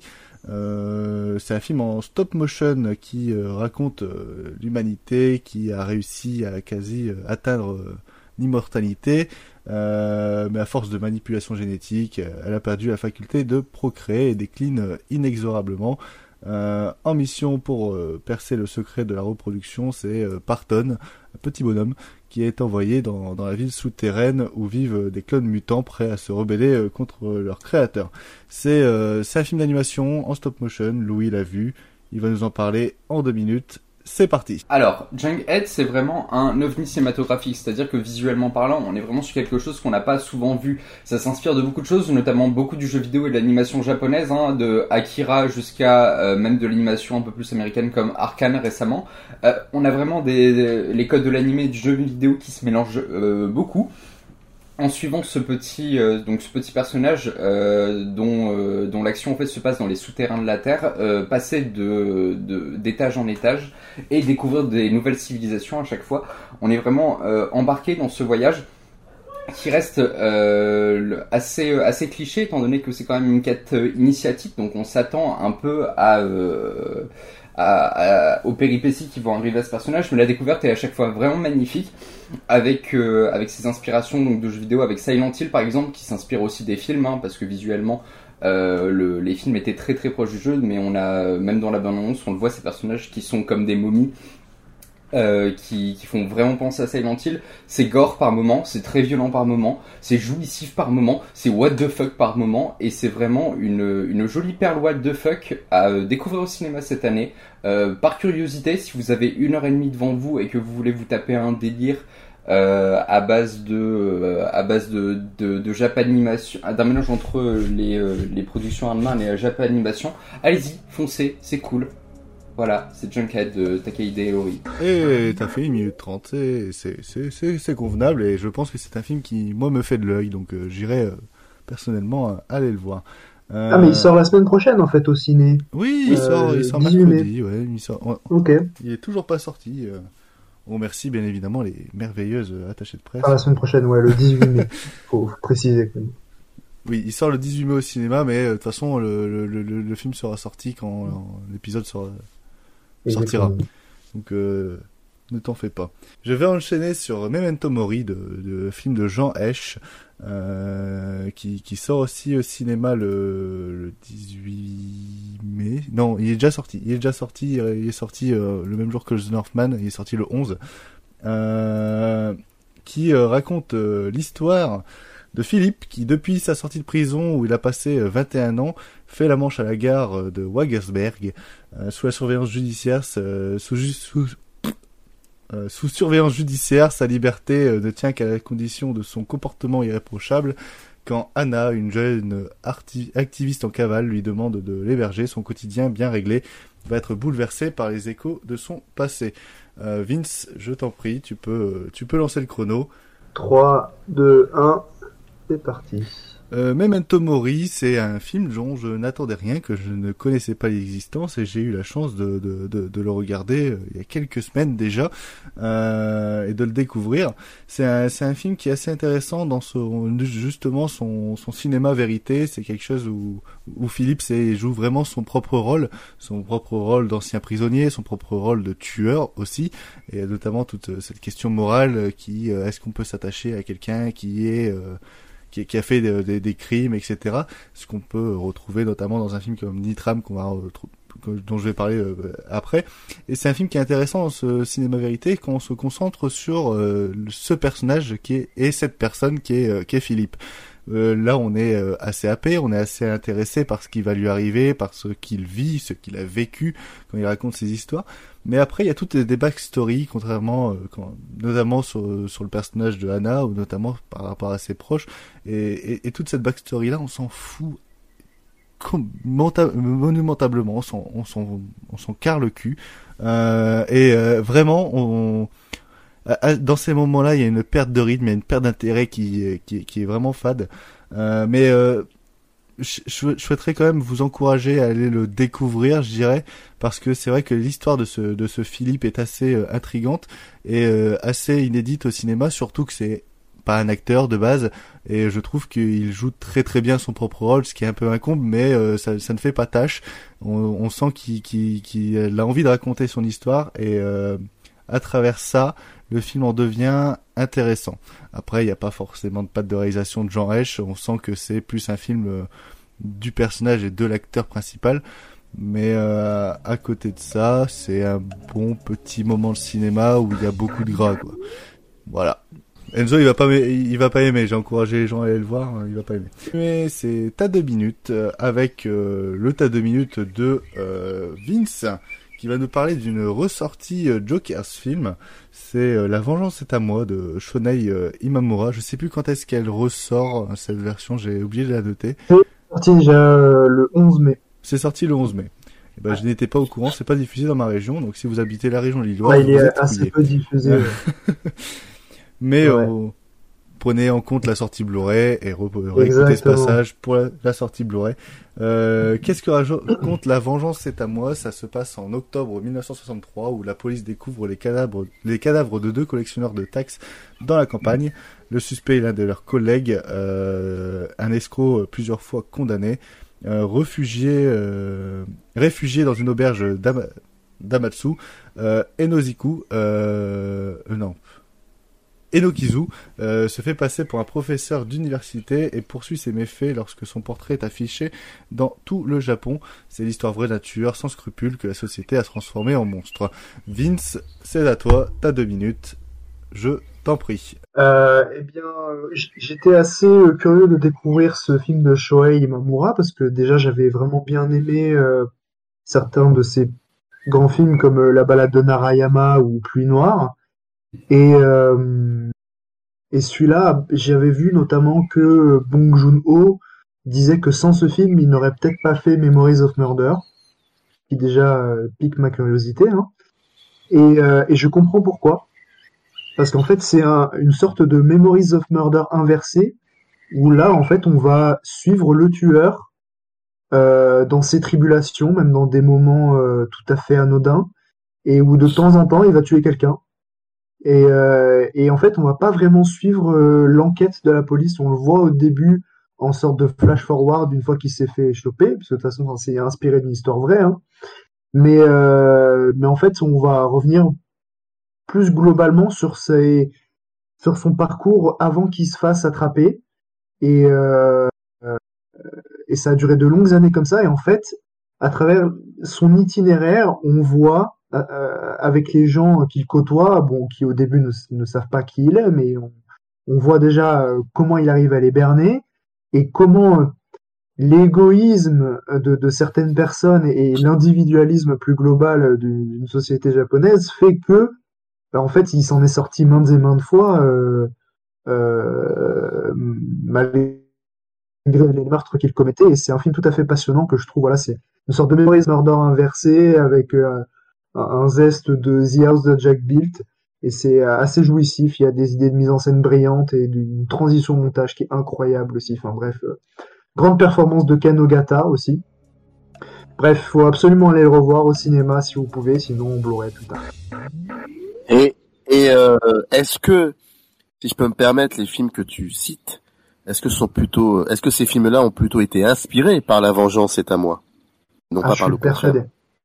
Oui, oui, c'est pour ça que si, si vous avez vu ces films et que vous les avez aimés, vous retrouverez des, des choses dedans.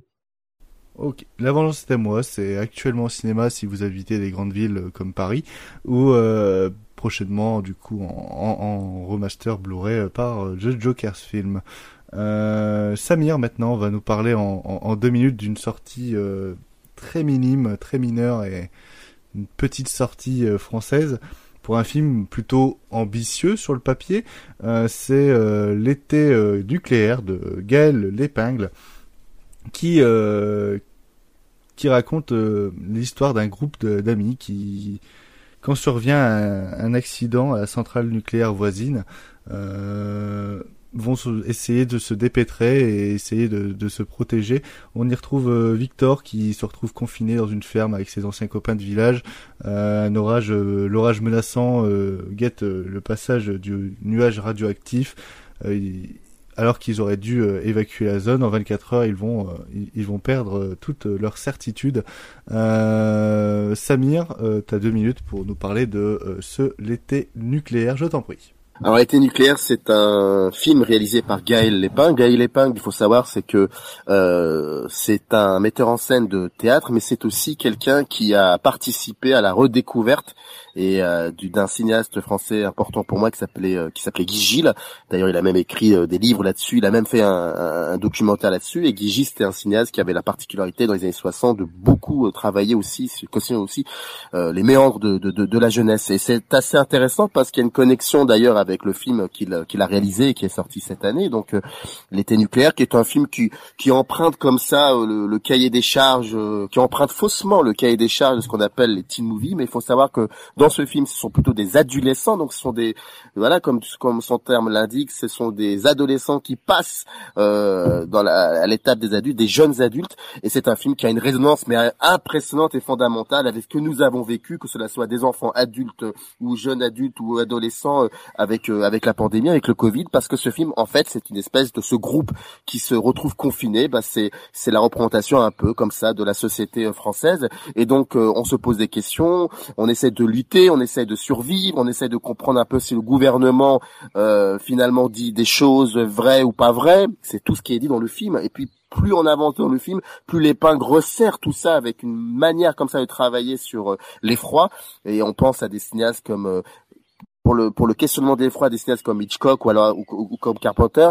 Non, c'est un film qui est saisissant, qui a des qui a des aspérités comme ça de documentaire parce que un film fait en 35 mm aussi, donc c'est quelqu'un quand même qui essaye de d'utiliser euh, au possible euh, le langage cinématographique. C'est un film passionnant, vraiment passionnant, et je vous invite vraiment à voir ça. Et c'est toujours intéressant de voir un peu comment questionner quelque chose qui nous est arrivé il y a 2-3 ans à travers en plus un film de genre. Très beau film à voir.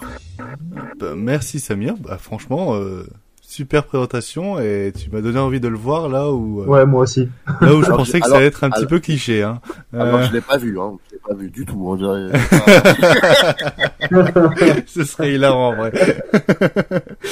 euh, je vais euh, du coup euh, continuer, je ferai l'avant-dernier passage pour parler de Nitram de euh, Justine Kurzel euh, qui euh, raconte l'histoire en plein milieu des une histoire en plein milieu des années 90, une histoire vraie d'ailleurs ou euh, inspirée en tout cas d'une histoire vraie où en Australie euh, Nitram Martin à l'envers euh, vit euh, chez ses parents où euh, où le temps euh, s'écoule entre solitude et frustration euh, alors qu'il alors qu'il propose ses services comme jardinier au voisinage, il rencontre euh, Hélène, une euh, héritière marginale qui vit seule avec ses animaux.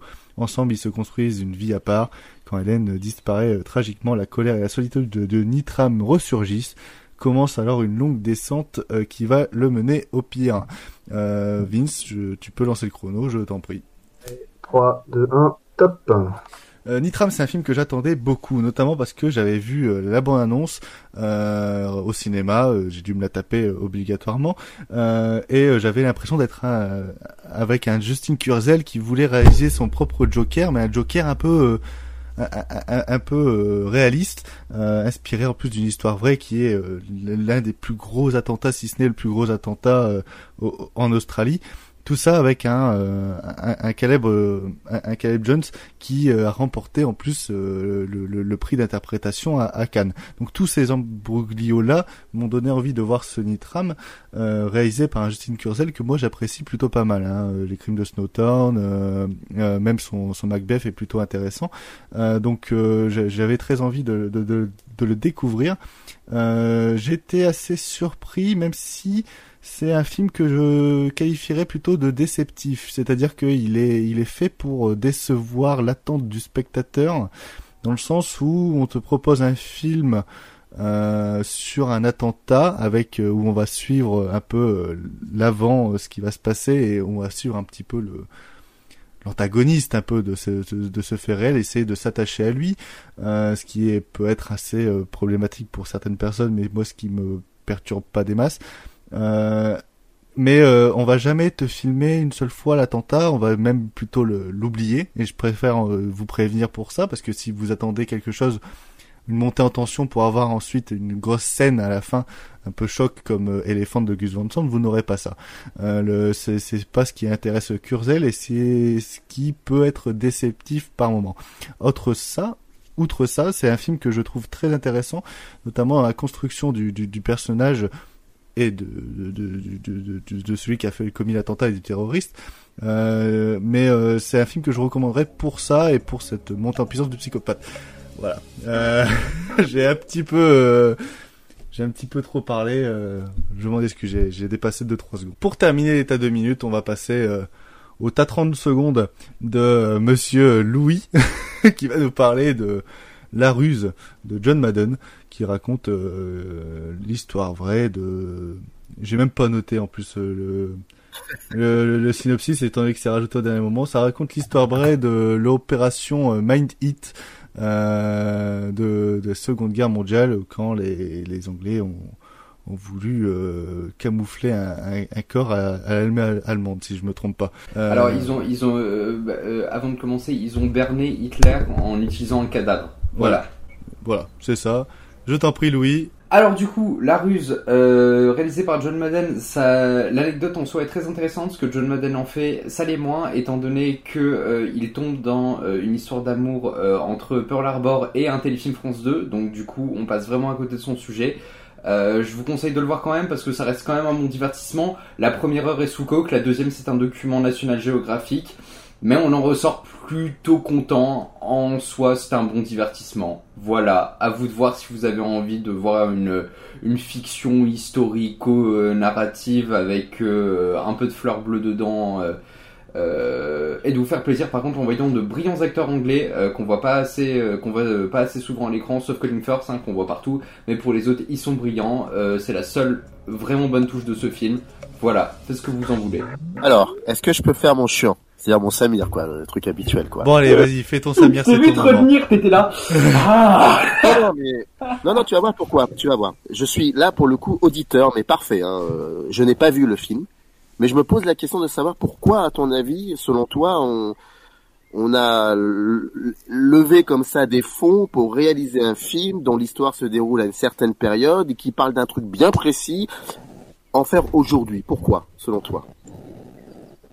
Euh, parce que je, je pense qu'à mon sens, l'anecdote était hyper intéressante, qu'il y avait vraiment matière à en faire un super film d'espionnage dedans.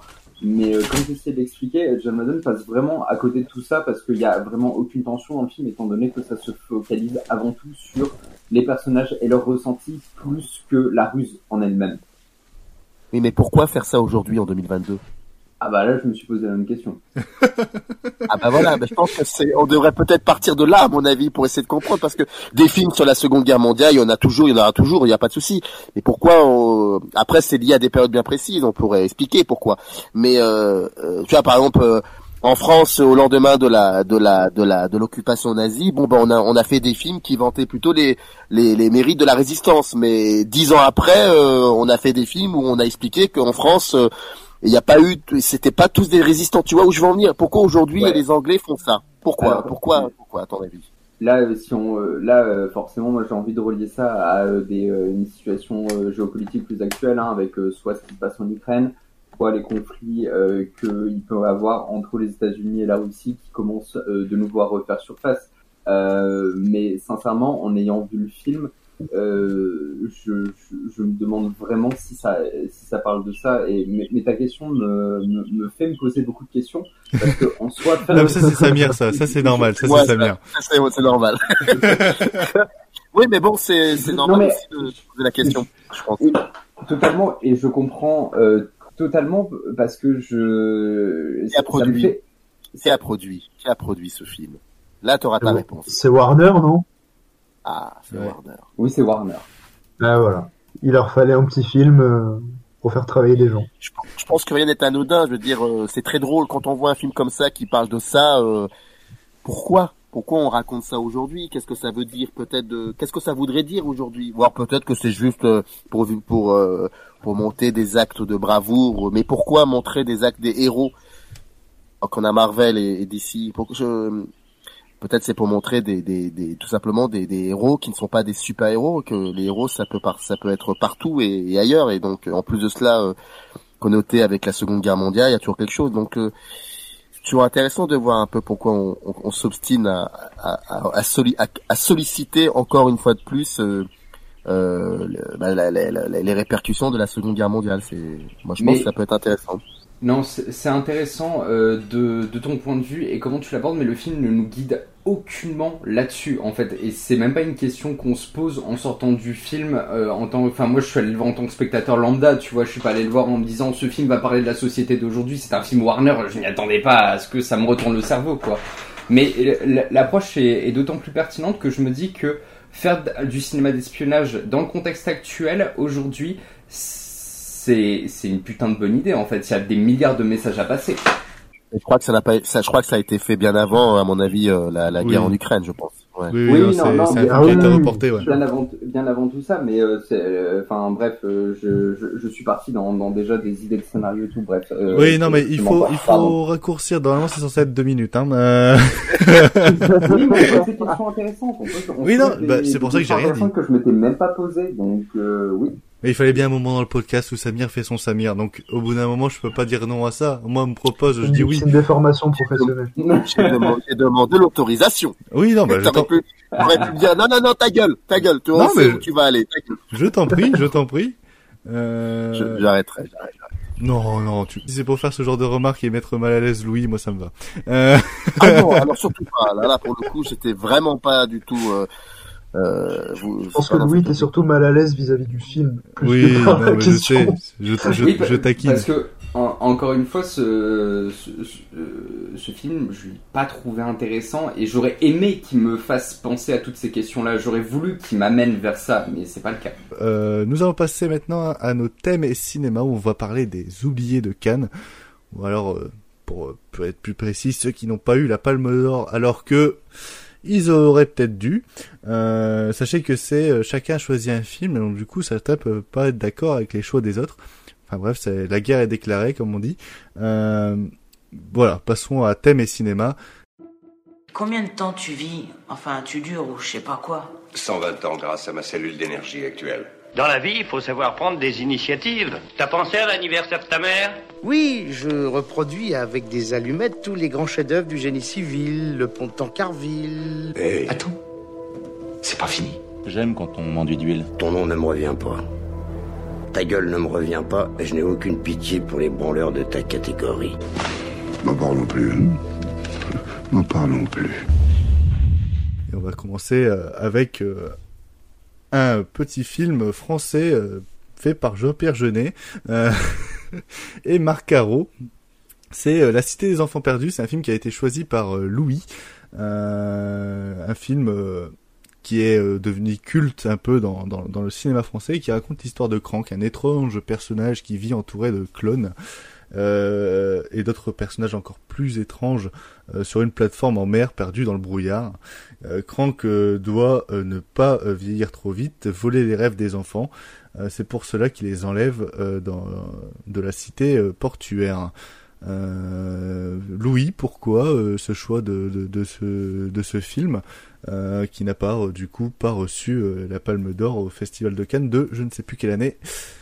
De 95, euh, bah parce qu'il y avait beaucoup de films en compétition, mais euh, enfin beaucoup de très très très bons films, notamment La haine en compétition à l'époque. Euh, mais c'est, je, trouve dommage que ce soit un film qui soit sorti sans sans palme, parce que La Cité des Enfants Perdus, c'est vraiment un chef-d'œuvre de Jean-Pierre Jeunet et Marc Caro. Euh, et je, pèse mes mots parce que c'est un conte à la fois euh, horrifique, onirique, qui s'adresse euh, à la fois aux enfants comme aux adultes, avec des acteurs brillants. C'est-à-dire que j'ai rarement vu des gosses aussi bien jouer. Je suis désolé, hein, j'ai plus le nom de l'actrice en tête. Je vais le retrouver. Ju- Judith Vité qui joue Miette, hein, qui est la petite fille qu'on suit durant tout le film, m'a- me bouleverse à chaque fois que je revois ce film. C'est un film aussi qui a, euh, je pense, les décors les plus impressionnants que j'ai vus dans le cinéma français. Tout avait été conçu en studio euh, par des artisans, euh, des ouvriers sur et, ce qui a étalé la préparation du film plus le tournage sur à peu près un an, sachant qu'il y a eu cinq mois de tournage. Et en, en l'ayant revu, je me suis posé ces questions pourquoi est-ce que on n'a pas donné au moins une palme à ce à ce film? Et je me la pose toujours tout y est et, euh, et on a beaucoup dénigré euh, Jeunet ces derniers temps, euh, mais euh, je, je trouve ça extrêmement dommage parce que je vais me faire frapper, mais j'ai plutôt bien aimé Big Bug. Oh. T'as de la chance. Et non, mais franchement, là, t'as de la chance qu'il n'y a pas Will sur le podcast. Euh... Mais Euh, je trouve que d- dans le cinéma de Jeunet, même dans ses films les plus mineurs comme Micmac, qui est une sombre merde, Micmac, il y a des choses intéressantes dedans malgré tout. Et, euh, et La Cité des Enfants Perdus, c'est ce conte onirique qui me, qui me bouleverse à chaque fois que je le vois. Et à chaque fois, je me dis, mais pourquoi on n'en parle pas plus? Parce qu'il y a, y, a, il y a une trouvaille de cinéma à chaque séquence. Euh, il y a euh, les- des personnages ultra charismatiques. Et, euh, et moi, c'est euh, c'est un film qui me, fascine. euh, de par que, ce soit à la fois par ses décors, par sa musique, par sa réalisation, par sa quantité d'acteurs aussi et, de, personnages. Comment est-ce qu'on arrive à établir un récit avec autant de personnages en les rendant tous fascinants Comment est-ce qu'on on intègre là-dedans l'enfance dans un univers qui, de prime abord, quand on voit juste les visuels du, film, peuvent paraître pour noir, glauque, en rendant la chose totalement enfantine C'est un film qui, à mon sens, mérite d'être redécouvert aujourd'hui euh, en tant qu'objet euh, cinématographique euh, français un peu bis qui sort de, de des productions cinématographiques actuelles. Euh, L'époque où on avait encore les couilles de produire quelque chose comme ça en France et où, où, où on vendait euh, du, du rêve sur pellicule avec ce euh, avec des, euh, des, des projets qui ont une ampleur et une envergure mais vraiment incroyable quoi. C'est euh, ce qui sort de ce film, c'est le, le côté incroyable de la chose, de la conception jusqu'à la distribution de ce film. Il y a quelque chose qui me fascine derrière. Euh, Mathias, euh, il me semble que tu as vu aussi La Cité des Enfants Perdus. euh, un, un petit mot dessus. Euh, Alors, c'est un film que j'aime vraiment beaucoup, euh, sans doute un de mes préférés de Jean-Pierre Jeunet avec, euh, euh, comment ça s'appelle? Délicatessen Non, euh, Amélie Caro. Poulain, j'aime, aussi euh. Euh, Ouais, c'est un film vraiment que j'aime, que j'adore. Euh, Il y a de vraies trouvailles aussi, euh, comme disait Louis. Euh, ouais, c'est bien d'avoir, c'était bien d'avoir les couilles de produire un film comme ça, très clairement. Après, c'est clair que c'est pas un film qui peut plaire à tout le monde. Un film qui a tendance à diviser, donc c'est pour ça qu'en allant sur ce terrain-là, je comprends que le film n'ait pas eu la palme, mais surtout rien eu. Bon, je pense que je lui aurais donné un prix, la palme d'or, non. Il y a quand même de très bons films cette année-là, j'ai pas tout vu, mais notamment euh, La haine. Bah, le, le, le film qui a eu la Palme d'Or cette année-là, c'est un film d'Emir Kusturica, c'est Underground. Ouais, c'est Underground. J'ai pas vu Underground, mais j'ai vu Le Regard d'Ulysse, que je considère comme un chef-d'œuvre. Euh, La haine, c'est vraiment très fort aussi. Enfin, il y avait de sacrés films cette année-là. Euh, il y avait des films comme euh, j'ai regardé Deadman et, et Ewood de, de, de Tim Burton et Deadman de Jim Jarmusch qui étaient là, qui n'ont rien eu non plus. Mm. Donc euh, la compétition était quand même assez féroce. Forcément, euh, là on en reparlera tout à l'heure pour chacun des films, je pense qu'à chaque fois, ces films-là ont pâti soit de leur thématique, soit à chaque fois c'est des films, je pense en plus à chaque fois les films dans lesquels on va parler, des films qui ont tendance à diviser de- au-delà de leur sujet, de, de ce qu'ils racontent peut-être. Et là, celui-là, euh, c'est vrai que c'est tellement un film assez particulier. C'est sûr que c'est pas un film classique. Euh, donc forcément, euh, c'est assez logique que le jury ait pu passer à côté. Samir, euh, je sais que toi tu l'as vu il y a, il y a longtemps, tu me l'avais dit, euh, le, le, le film, euh, un, un petit mot dessus euh, sur, sur, sur ce que tu penses. Non, je, je, je n'ai jamais été très sensible à leur cinéma, mais par contre, je leur reconnais effectivement une place importante dans l'histoire du cinéma français. Mais c'est vrai que c'était. Euh... Et ce qui est marrant, c'est que quand tu, quand tu, tu vois que ça a été le début de la fin, quoi, la Cité des Enfants Perdus, parce qu'après ce qu'a fait Jeunet, c'était bon déjà et après il a travaillé seul aussi, mais ce qui, ce qui, vers quoi il s'est orienté. Donc après, on, c'est, c'est plutôt le Amélie Poulain, tout ça, c'est, c'est un milieu de l'inventivité formelle, euh, euh, de d'essayer de de de de de de, de, de, euh, de- de convoquer aussi des choses qui sont liées à la pop culture, mais aussi au graphisme, à une certaine histoire du cinéma fantastique, des choses comme ça, et aussi au travail de l'acteur. Je pense, je sais plus comment il s'appelait cet acteur incroyable qui avait ce physique assez particulier, qui qui, qui ressemblait à l'acteur de qui jouait euh, Nosferatu dans Murnau. Euh, mais je veux dire, voilà, c'est c'est c'est vrai qu'avec le recul maintenant issu euh, du haut de mes 46 ans bientôt, je, je, je, je vois que c'était un cinéma euh, qui avait besoin d'être extrêmement défendu, mais qui était plutôt un cinéma très discret. Et, et c'est vrai que moi, ça ne me choque pas du tout de savoir qu'il a rien eu euh, au Festival de Cannes à cette période. Non, il faudra attendre euh, des décennies, des décennies. Par exemple, moi, je pense qu'un film comme Titane, euh, il y a 30-40 ans, il aurait, alors, euh, il Ouais, aurait rien eu eu, aussi faut laisser les choses temps, le temps au temps, mais je, je, de manière très objective, je lui reconnais, je lui reconnais vraiment. Enfin, je, vais, je vais, je vais, je vais essayer de, de me le revoir, mais, mais c'est vrai que c'est pas forcément un cinéma qui, qui m'attirait à, à l'époque, et finalement, c'est quand même un cinéma qui est issu de, de ce qu'on appelle le cinéma euh, euh, celui de Méliès, quoi. Et ça, c'est assez passionnant, je trouve.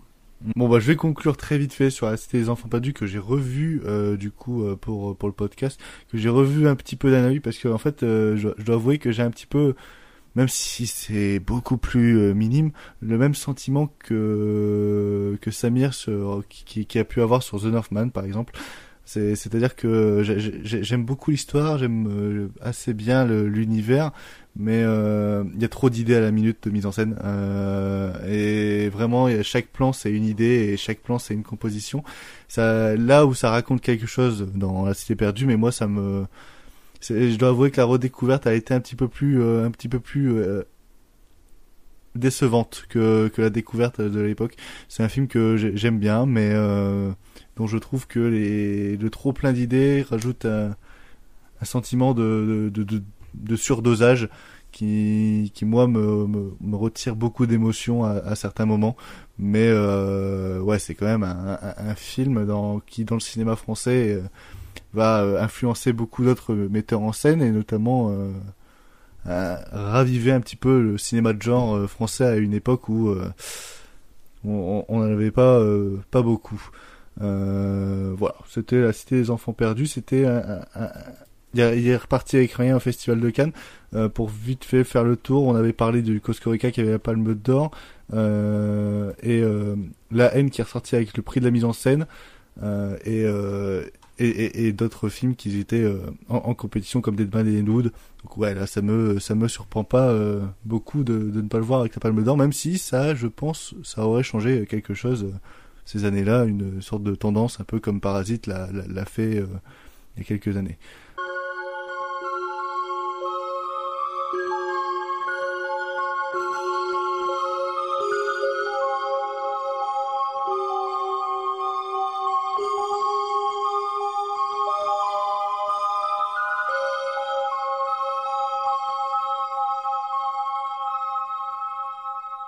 Nous allons passer maintenant au deuxième film de cette sélection. C'est un film sélectionné par Vince. Euh, c'est, on va encore parler de Takeshi Kitano après avoir fait euh, parler de Violent Cup dans la première émission. On va parler euh, de l'été de Kikujiro, euh, qui raconte l'histoire de Masao, un petit enfant qui s'ennuie. Les vacances scolaires sont là, ses amis sont partis. Il habite à Tokyo avec sa grand-mère dont le travail occupe les journées. Euh, grâce à une amie de la vieille femme, Masao raconte, euh, rencontre Kikujiro, un yakuza vieillissant joué par Takeshi Kitano, qui décide de l'accompagner à la recherche de sa mère qu'il ne connaît pas. C'est le début d'un été, pas comme les autres, pour Masao. Euh, Vince, tu as choisi l'été de Kikujiro, qui n'a pas eu la palme, à ton grand désespoir. Euh, je t'en prie, explique-nous euh, pourquoi, qu'est-ce que tu aimes dans ce film euh bah, Je, l'ai choisi tout simplement parce que c'est un de mes films préférés. J'ai eu vraiment un immense coup de cœur immédiat dès le premier visionnage. Tout me passionne en fait dans ce film, que ce soit les, idées de mise en scène, la composition des cadres. Takeshi Kitano utilise énormément les plans fixes et je trouve qu'il a une manière de les composer et aussi de d'utiliser le montage qui me fascine. Euh, c'est un film qui mélange énormément les tons. Euh, d'une scène à l'autre, on peut être euh, mort de rire et, avoir le cœur brisé. Ensuite, la musique de Joe Hisaishi, c'est vraiment un film magnifique. J'aimerais bien entendre pour ceux qui l'ont vu ce que, vous avez à dire dessus et peut-être que je réagirai parce que c'est vrai que c'est vraiment un film que j'aime énormément. Voilà. C'est toujours compliqué de parler de ses films préférés et, mm. et de, de, décortiquer dessus. Euh, je sais pas, Louis, tu l'as vu? Alors non, absolument pas malheureusement, mais euh, je viens de voir la bande-annonce et du coup ça me donne terriblement envie de le voir. C'est vrai que la, euh, juste la musique qui est mise dans la bande-annonce, qui doit être la musique du film aussi, est vraiment d'une, d'une, sensibilité incroyable. Donc je comprends vraiment ce que tu veux dire quand euh, tu dis qu'elle est, qu'elle est bouleversante, quoi. Par contre, il me semble que Mathias l'a vu. Alors, je vais rattraper ce week-end. Euh, que dire euh, bah, J'ai déjà dit mon avis à Vince, mais euh, c'est un film bouleversant, franchement. Enfin, bouleversant, oui, c'est c'est tout à l'heure on parlait des passagers d'Admis, c'est un film qui fait le même effet, mais la différence c'est que on rit beaucoup aussi. Je m'attendais pas autant rire. C'est un film qui maîtrise, euh, qui mélange le rire, les larmes. On pense beaucoup à Chaplin. Comme disait Kitado dans les interviews, apparemment il s'est pas mal inspiré lui-même de son humour à lui, parce qu'il était humoriste avant de devenir cinéaste. C'est vrai qu'on retrouve, euh, j'ai vu quelques-uns de ces films, des gimmicks qui étaient déjà présents par là. Euh, euh les gimmicks de clown assez clownesque dû à son personnage. La relation entre les deux personnages, entre l'enfant et, donc le personnage de Kikujiro, est vraiment touchante. Non, franchement, c'est vraiment un très beau film. Alors, Mériter la Palme d'Or, je ne sais pas. En tout cas, le film aurait dû avoir un prix, ça c'est sûr et certain. Alors, j'ai pas vu, j'ai pas vu le film, mais par contre, euh, quand je vois que la Palme d'Or a été gagnée par euh, Jean-Pierre et Luc Dardenne euh, et que le Grand Prix a été, ouais, c'est Rosetta oui. et le Grand Prix l'Humanité de Bruno Dumont, je me dis qu'un Kitano ah. n'aurait peut-être pas été. Justement, par rapport à ça, alors le choix du jury, enfin les choix du jury ont été assez critiqués rapidement. C'est assez, c'est assez étrange. en, en fait loin de moi euh, l'idée de, de, dévaloriser euh, Rosetta des, des, Dardennes, qui est un film que, que j'aime vraiment bien et que, que je trouve passionnant. Je l'aurais sûrement récompensé d'ailleurs, je sais pas à quel endroit, mais je leur ai filé un prix. Par contre, quand même pas la Palme d'Or. Et euh, surtout quand t'as un film comme ça, après Kikujiro, pour moi c'est la Palme, mais il méritait au minimum un gros prix. Et euh, c'est étrange en plus parce que j'écoutais Cronenberg en interview là dans le vidéoclub de Combini qui disait que tout le jury après avoir vu Rosetta avait directement dit c'est la palme, genre unanimement. Ce qui est étrange parce que d'habitude le cinéma des Dardennes a tendance à un peu diviser. Donc euh, Mais en fait, il disait, il disait aussi dans l'interview. Voilà. et puis ce qui était très intéressant dans, dans cette interview, enfin dans, dans cette vidéo, qui disait en fait que c'est le dernier film qu'ils ont vu, c'est le dernier mm. film qu'ils ont vu, mm. donc c'est le film qui les a plus marqués. Et en plus, à l'époque, les Fernandez n'étaient pas connus, donc c'est grâce à ça qu'ils se sont fait connaître finalement. Cette palme d'or a un peu changé leur carrière. Euh, Samir, euh, tu as vu euh, l'été de Kijiro, il me semble aussi il y a quelques années. Euh... À l'époque, oui. il était sorti. quand il était sorti. Oui, bah, je t'en prie, vas-y. Non, mais je regarde un très très bon souvenir.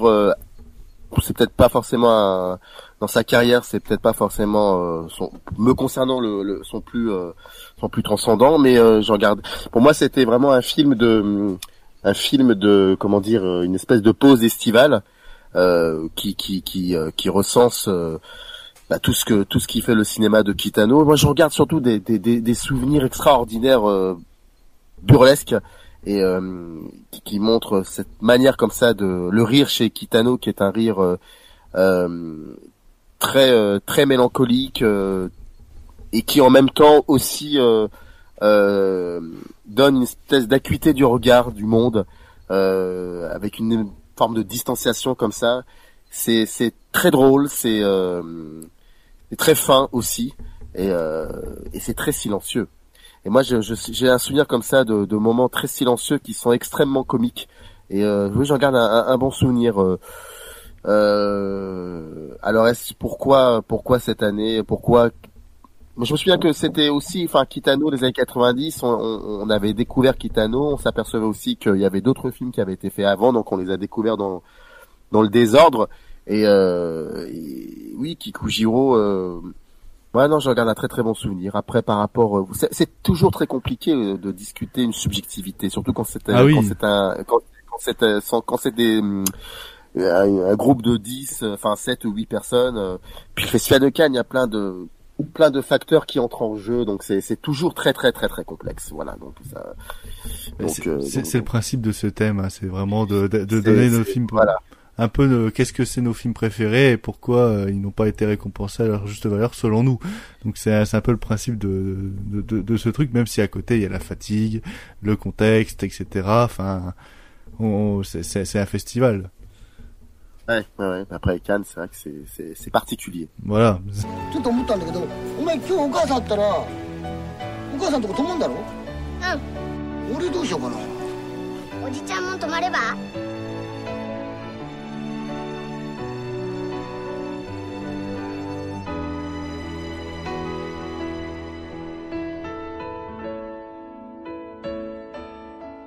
On va passer au troisième film de euh, ce, thème et cinéma sur les oubliés de Cannes. C'est le film de Samir qui nous a euh, du coup imposé, euh, conseillé, tout ce que vous voulez. un film de trois heures, un film de Arnaud Desplechin dont je sais et dont je connais l'amour. c'est Comment je me suis disputé, trois petits points entre parenthèses, ma vie sexuelle. c'est c'est une, une, errance d'histoires d'amour ou des histoires tout court de, de, de Paul, euh, un maître assistant dans, dans une faculté de, de, la de la périphérie parisienne. Ou... Nanterre. Hein? Nanterre. Ah, de, de Nanterre, oui locaux de Nanterre. Pour, moi, je sais, j'y suis allé. Enfin, j'ai étudié là-bas. j'y suis allé. Après, pour les études, c'est autre chose. Mais euh, non, mais comment raconter cette histoire? Tiens, voilà, c'est ça. Compliqué. Comment la raconter? Bah, c'est juste raconter l'histoire d'un gars qui s'appelle Paul Dédalus et qui et, et, et qui et qui se retrouve aux prises avec trois femmes. Voilà, trois femmes. Euh, une qu'il va qu'il qu'il connaît depuis euh, de très longues années. Euh, et qu'il va qu'il doit quitter une autre qu'il euh, qui a cette particularité d'être la copine de son meilleur ami, Nathan, si je me trompe pas, et, euh, et, qui, dont il est éperdument amoureux. et avec qui il va vivre aussi une histoire, et une troisième qui arrive comme ça, qui s'intègre, qui s'incruste et qui est campée par Jeanne Balibar. C'est un film réalisé en 96, le film arrive euh, à Cannes pour la 49e édition du Festival de Cannes, le président du jury c'est Coppola, et je regardais comme ça un peu la liste des films qui avaient été euh, qui étaient en sélection. Putain, c'était c'était du lourd quand même. Il y avait euh, j'avais noté, il y avait Crash de Cronenberg, il y a Breaking the Waves, il y avait un film d'Oussia Ocean aussi, je crois que c'est Goodbye So, enfin je sais plus. Enfin, il y avait vraiment du lourd. Mais moi je, je, je, ne peux pas te dire pourquoi comment je me suis disputé n'a pas reçu la Palme d'Or, je n'en sais rien, vraiment. euh, peu importe. Par contre ce que je peux te dire c'est que c'était un film euh, euh tellement important euh, pour une partie euh, de la cinéphilie française. C'est un film générationnel, comme l'écrivait Frédéric Bonneau, qui était encore critique de cinéma aux Inrecuptibles à l'époque. Moi, je me souviens, de, en 96, j'avais 20 ans, et de cette... Euh, il y avait nulle part ailleurs euh, canois, et ils étaient invités, ces, ces jeunes... ces jeunes Français dont, enfin comment dire, je, je m'identifiais pas du tout à ces jeunes Français, mais j'avais envie, très envie d'aller quand même les suivre un petit peu dans leur euh, dans leur euh, pérégrination amoureuse parce que là pour le coup ça me ressemblait là pour le coup tu vois euh, même si on n'est mm. plus on est on n'est pas forcément dans le dans le même milieu social mais c'est ça qui est passionnant c'est aussi une découverte d'un cinéma qui que je trouve juste extraordinaire qui travaille sur les fantômes qui forme de romantisme comme ça à travers l'enchaînement des plans, des, films musicaux. Et c'est ça comment je me suis disputé. C'est quand même quelqu'un qui brosse le portrait, un tableau de personnes qu'il connaît, qu'il côtoie sur euh, sur quelques mois comme ça et qui va durer sur trois heures. C'est un film qui parle beaucoup. C'est pas un film bavard, c'est un film qui parle beaucoup. Et comment mettre en scène la parole. C'est un film aussi qui a été scénarisé, co-scénarisé euh, par euh, par Emmanuel Bourdieu, le fils de, de qui nous savons, avec donc des Pléchins. Donc ça parle de beaucoup de choses. Ça parle aussi d'une certaine société française, mais ça, c'est, c'est, c'est une espèce de roman d'initiation. Et, euh, et puis ce personnage, Paul Dédalus, qui est campé par un Mathieu Amalric, qui est juste fascinant, mm. euh, qui, euh, qui ne joue pas, quoi, qui, qui, qui, qui a inventé un mot le Amalric, il joue le Amalric, c'est voilà, et ça, ça lui suivra toute sa vie. Et puis ce, et puis tu sens que c'est quand même quelqu'un qui est féru d'un certain cinéma américain. Desplechin, c'est pas un mec qui vient du cinéma français, c'est un mec qui vient du cinéma américain, qui vient du rap, euh, D'ailleurs, il y a des séquences incroyables de rap aussi dans ce film. Enfin voilà, c'est c'est un film qui qui se veut euh, générationnel mais qui ne l'est pas vraiment. C'est un film qui se veut musical mais qui n'est pas vraiment. C'est un film qui se veut peut-être un peu aller en, à l'époque ça n'existait pas encore ce terme-là, bobo, mais ça n'est pas vraiment ça. C'est un film qui parle peut-être de l'université, non, pas forcément. C'est un film qui plante des décors et qui essaie de s'incruster un peu à droite à gauche. C'est un film d'autodidacte qui regarde la vie de manière autodidacte et en fait c'est un film qui veut réparer le monde. Voilà, c'est ça le but de Desplechin. Je veux réparer le monde. J'ai cette outrecuidance, cette foi en cinéma, de croire qu'on peut réparer le monde avec le cinéma. Et, donc pendant trois heures, il va essayer de réparer le monde. Et, c'est juste euh, jubilatoire, quoi. Donc ce film n'a pas reçu la Palme d'Or. À l'époque, c'était Breaking the Waves qu'il avait reçu. Non, Secret et mensonge, pardon, de Mike Lee qui a reçu la Palme d'Or. Après, en gros prix du jury, c'est Booking the Wave. Donc ça veut dire quoi? Ça veut dire que à l'époque, euh, le grand prix du jury, faut savoir, c'est le film qui a divisé. Donc mm. the Wave a divisé, et puis ensuite c'était Crash de Cronenberg qui a eu le prix du jury. Peu importe, parce que Desplechin, euh, 22 ans plus tard, enfin 26 ans plus tard, il est encore là avec frères et sœurs. Il a fait d'autres films magnifiques aussi, d'autres qui sont moins, mais bon voilà, il faut réhabiliter, il faut discuter. Moi, je crois que c'est un film complètement intemporel et, et, eh il faut ne pas s'attarder sur ce qu'il pourrait prétendre. Non, il faut y aller. Et vous allez être extrêmement surpris pour ceux qui ne l'ont pas vu parce que c'est ça parle tellement euh, que ça en devient euh, fulgurant, quoi. Voilà c'est très beau. Oh, moi, je, je, vais enchaîner, mais je vais passer après Samir, ce qui est à danger. Euh, mais euh... mais euh, je, quand Samir a proposé le film, déjà, moi, je suis quelqu'un qui regarde beaucoup les durées de films. Euh, je, je, je, suis très, euh, je suis pas très friand des films qui durent plus d'une heure quarante-cinq euh, pour des raisons de, de concentration, de, de de gras aussi souvent. Euh, donc quand Samir a, commencé à proposer ce film qui dure quand même trois heures, de Arnaud Desplechin dont le travail ne m'a jamais vraiment beaucoup trop attiré ou comblé, euh, je, je, je, pensais passer un, un, mauvais ou un moment qui me ne, qui me convenait pas. Euh, mais euh, je te rejoins quand même sur euh, tout ce que tu as dit. je, je souhaiterais rebondir sur le fait que je trouve que c'est un film très actuel, c'est-à-dire que je j'ai vu le film, je pense à l'âge où toi tu l'as vu, euh, Samir, et je me suis reconnu dans plein de situations, euh, dans ce dans, cette errance presque amoureuse de la vie idyllique de ceux qui nous entourent et de ce qu'on veut faire plus tard de tous ces trucs là, dans tous ces questionnements qu'on se pose euh, euh, jeune et dans toutes ces discussions qu'on peut avoir avec certaines personnes, c'est je dirais pas c'est pas vraiment le mot que j'ai envie d'employer, mais j'ai pas non plus un mot euh, un peu plus doux, mais c'est c'est un film assez fatigant. Euh... C'est-à-dire que bah oui, non, à, un, moment dans le film d'ailleurs, ils lui disent, ils lui disent, mais vous êtes fatigant à parler comme ça autant, euh, vous fatiguez. Oui, non, mais c'est c'est ça. Euh, au bout de facilement deux heures de film, on, ça se peut, mais ça, m'est arrivé, mais euh, les, yeux qui sont qui deviennent lourds, etc. Le moment de se resservir un café et de se replonger dedans, il euh, y, a, ce moment-là, mais après c'est pas désagréable, c'est vraiment un, voyage dans la tête d'un homme, donc euh, la tête de Mathieu Amalric et dans notre tête un peu à nous aussi, étant donné qu'on on se reconnaît si on, a vécu certains fragments de sa vie. Enfin c'est j'ai trouvé ça vraiment très intéressant et surtout que je trouve que la caméra assez euh, assez mobile, assez vivante de Desplechin m'a beaucoup plu durant certaines scènes. Donc euh, ouais, je, vous le recommanderais. Par contre, il faut trouver le temps. Mais euh, sachez que même si un, mec comme moi qui déteste les films depuis 2h, 1h45 et l'a apprécié, c'est que vous pouvez l'apprécier aussi. Euh, euh, je sais que Vince l'a vu. Vince, je, t'en prie. Ouais, euh, eh bien j'étais content que tu le proposes Samir parce que euh, c'est toujours ce genre de film où quand tu vois la durée tu te dis bon alors j'ai envie de le voir mais euh, où je me pose à un moment donné je sais pas quand donc là bah, c'était l'occasion et euh, comme j'avais euh, vu que ces deux ces deux derniers films dont Roubaix une lumière qui m'avait vraiment beaucoup plu j'étais assez curieux de voir ces, ces films antérieurs et celui-là est une vraie fresque euh, sociale euh, qui m'a franchement beaucoup emballé. Et c'est bien aussi de, de, se rappeler de temps en temps à quel point Mathieu Amalric est un acteur formidable. Euh, et qu'est-ce que c'est bien écrit? Je veux dire, les, les, dialogues sont vraiment passionnants. Euh, voilà, la mise en scène est toujours juste. Euh, la photographie est super travaillée, je trouve, surtout dans les intérieurs. Euh, c'est ouais des, des, regards sur différentes euh, situations sociales qui sont hyper euh, hyper justes, hyper précis, euh, même parfois dans leur absurdité. Enfin, ça paraît.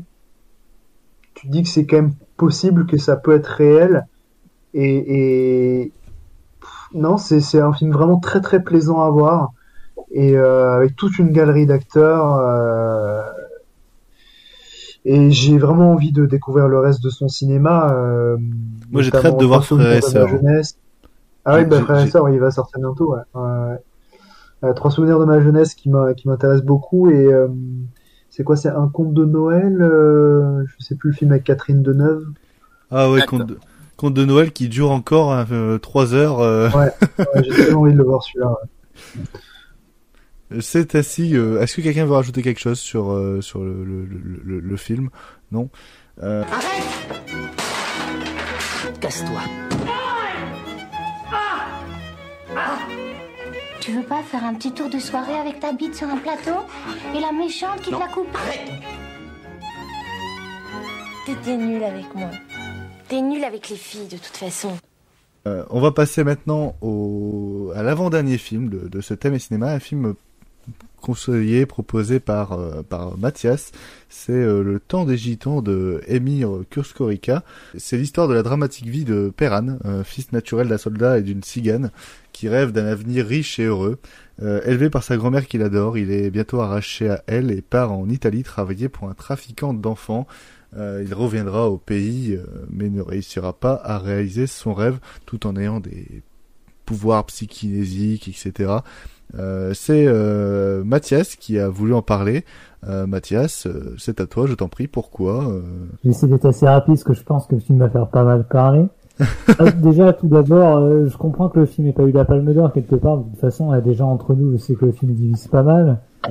Après, moi, moi, ce que, ce que j'ai envie de réhabiliter, c'est le fait que je sais que le film a été perçu notamment par une part du jury comme, euh, comment dire, euh, en fait, le film part d'un sujet politique et certains reprochaient au film de pas faire de politique là où il aurait dû en faire, notamment le sujet, euh, j'essaie de pas spoiler, mais la partie où ça parle des enfants, euh, des enfants qui sont arrachés de leur famille, un peu des enfants, euh, des enfants esclaves, même si ce sont pas des esclaves, mais voilà, ce, ce genre de thématique. Te reproche à Kusturica de pas de, pas euh, dénoncer cela alors que c'est pas le but du film. Kusturica fait avant tout un film onirique, euh, très clairement, c'est un film onirique et poétique avant d'être un film politique, même si le sujet l'est. Euh, c'est pour ça que j'aime beaucoup le film. Je l'ai vu à peu près un mois et j'y pense sans arrêt. C'est un film qui dispose de, scènes vraiment très belles. Les acteurs, les acteurs qui jouent les, les personnages jeunes, notamment le personnage l'acteur euh, qui joue Perran, euh, sont vraiment très justes. Euh, tout ce quotidien des gitans est vraiment très bien retranscrit. Euh, Je sais que Kusturica a vécu euh, avant de faire le film avec euh, avec ses communautés, on ressent ça, sans que c'est très réaliste. Après, c'est vrai que le côté là, t'as parlé des pouvoirs psychiques. Bon, ça, c'est vrai que ça peut, ça peut laisser en dehors. Je comprendrais tout à fait. Avec le film joue sans arrêt, notamment la première partie, un côté burlesque, et puis peu à peu, on devient un côté un peu plus sérieux. C'est vrai que ça aussi, ça pourrait laisser en dehors. C'est le cinéma de Kusturica. C'est le seul film que j'ai vu de lui, mais je sais qu'il est connu pour euh, en faire un cinéma un peu comme ça. Euh, c'est un film vraiment très fort, c'est un voyage initiatique également.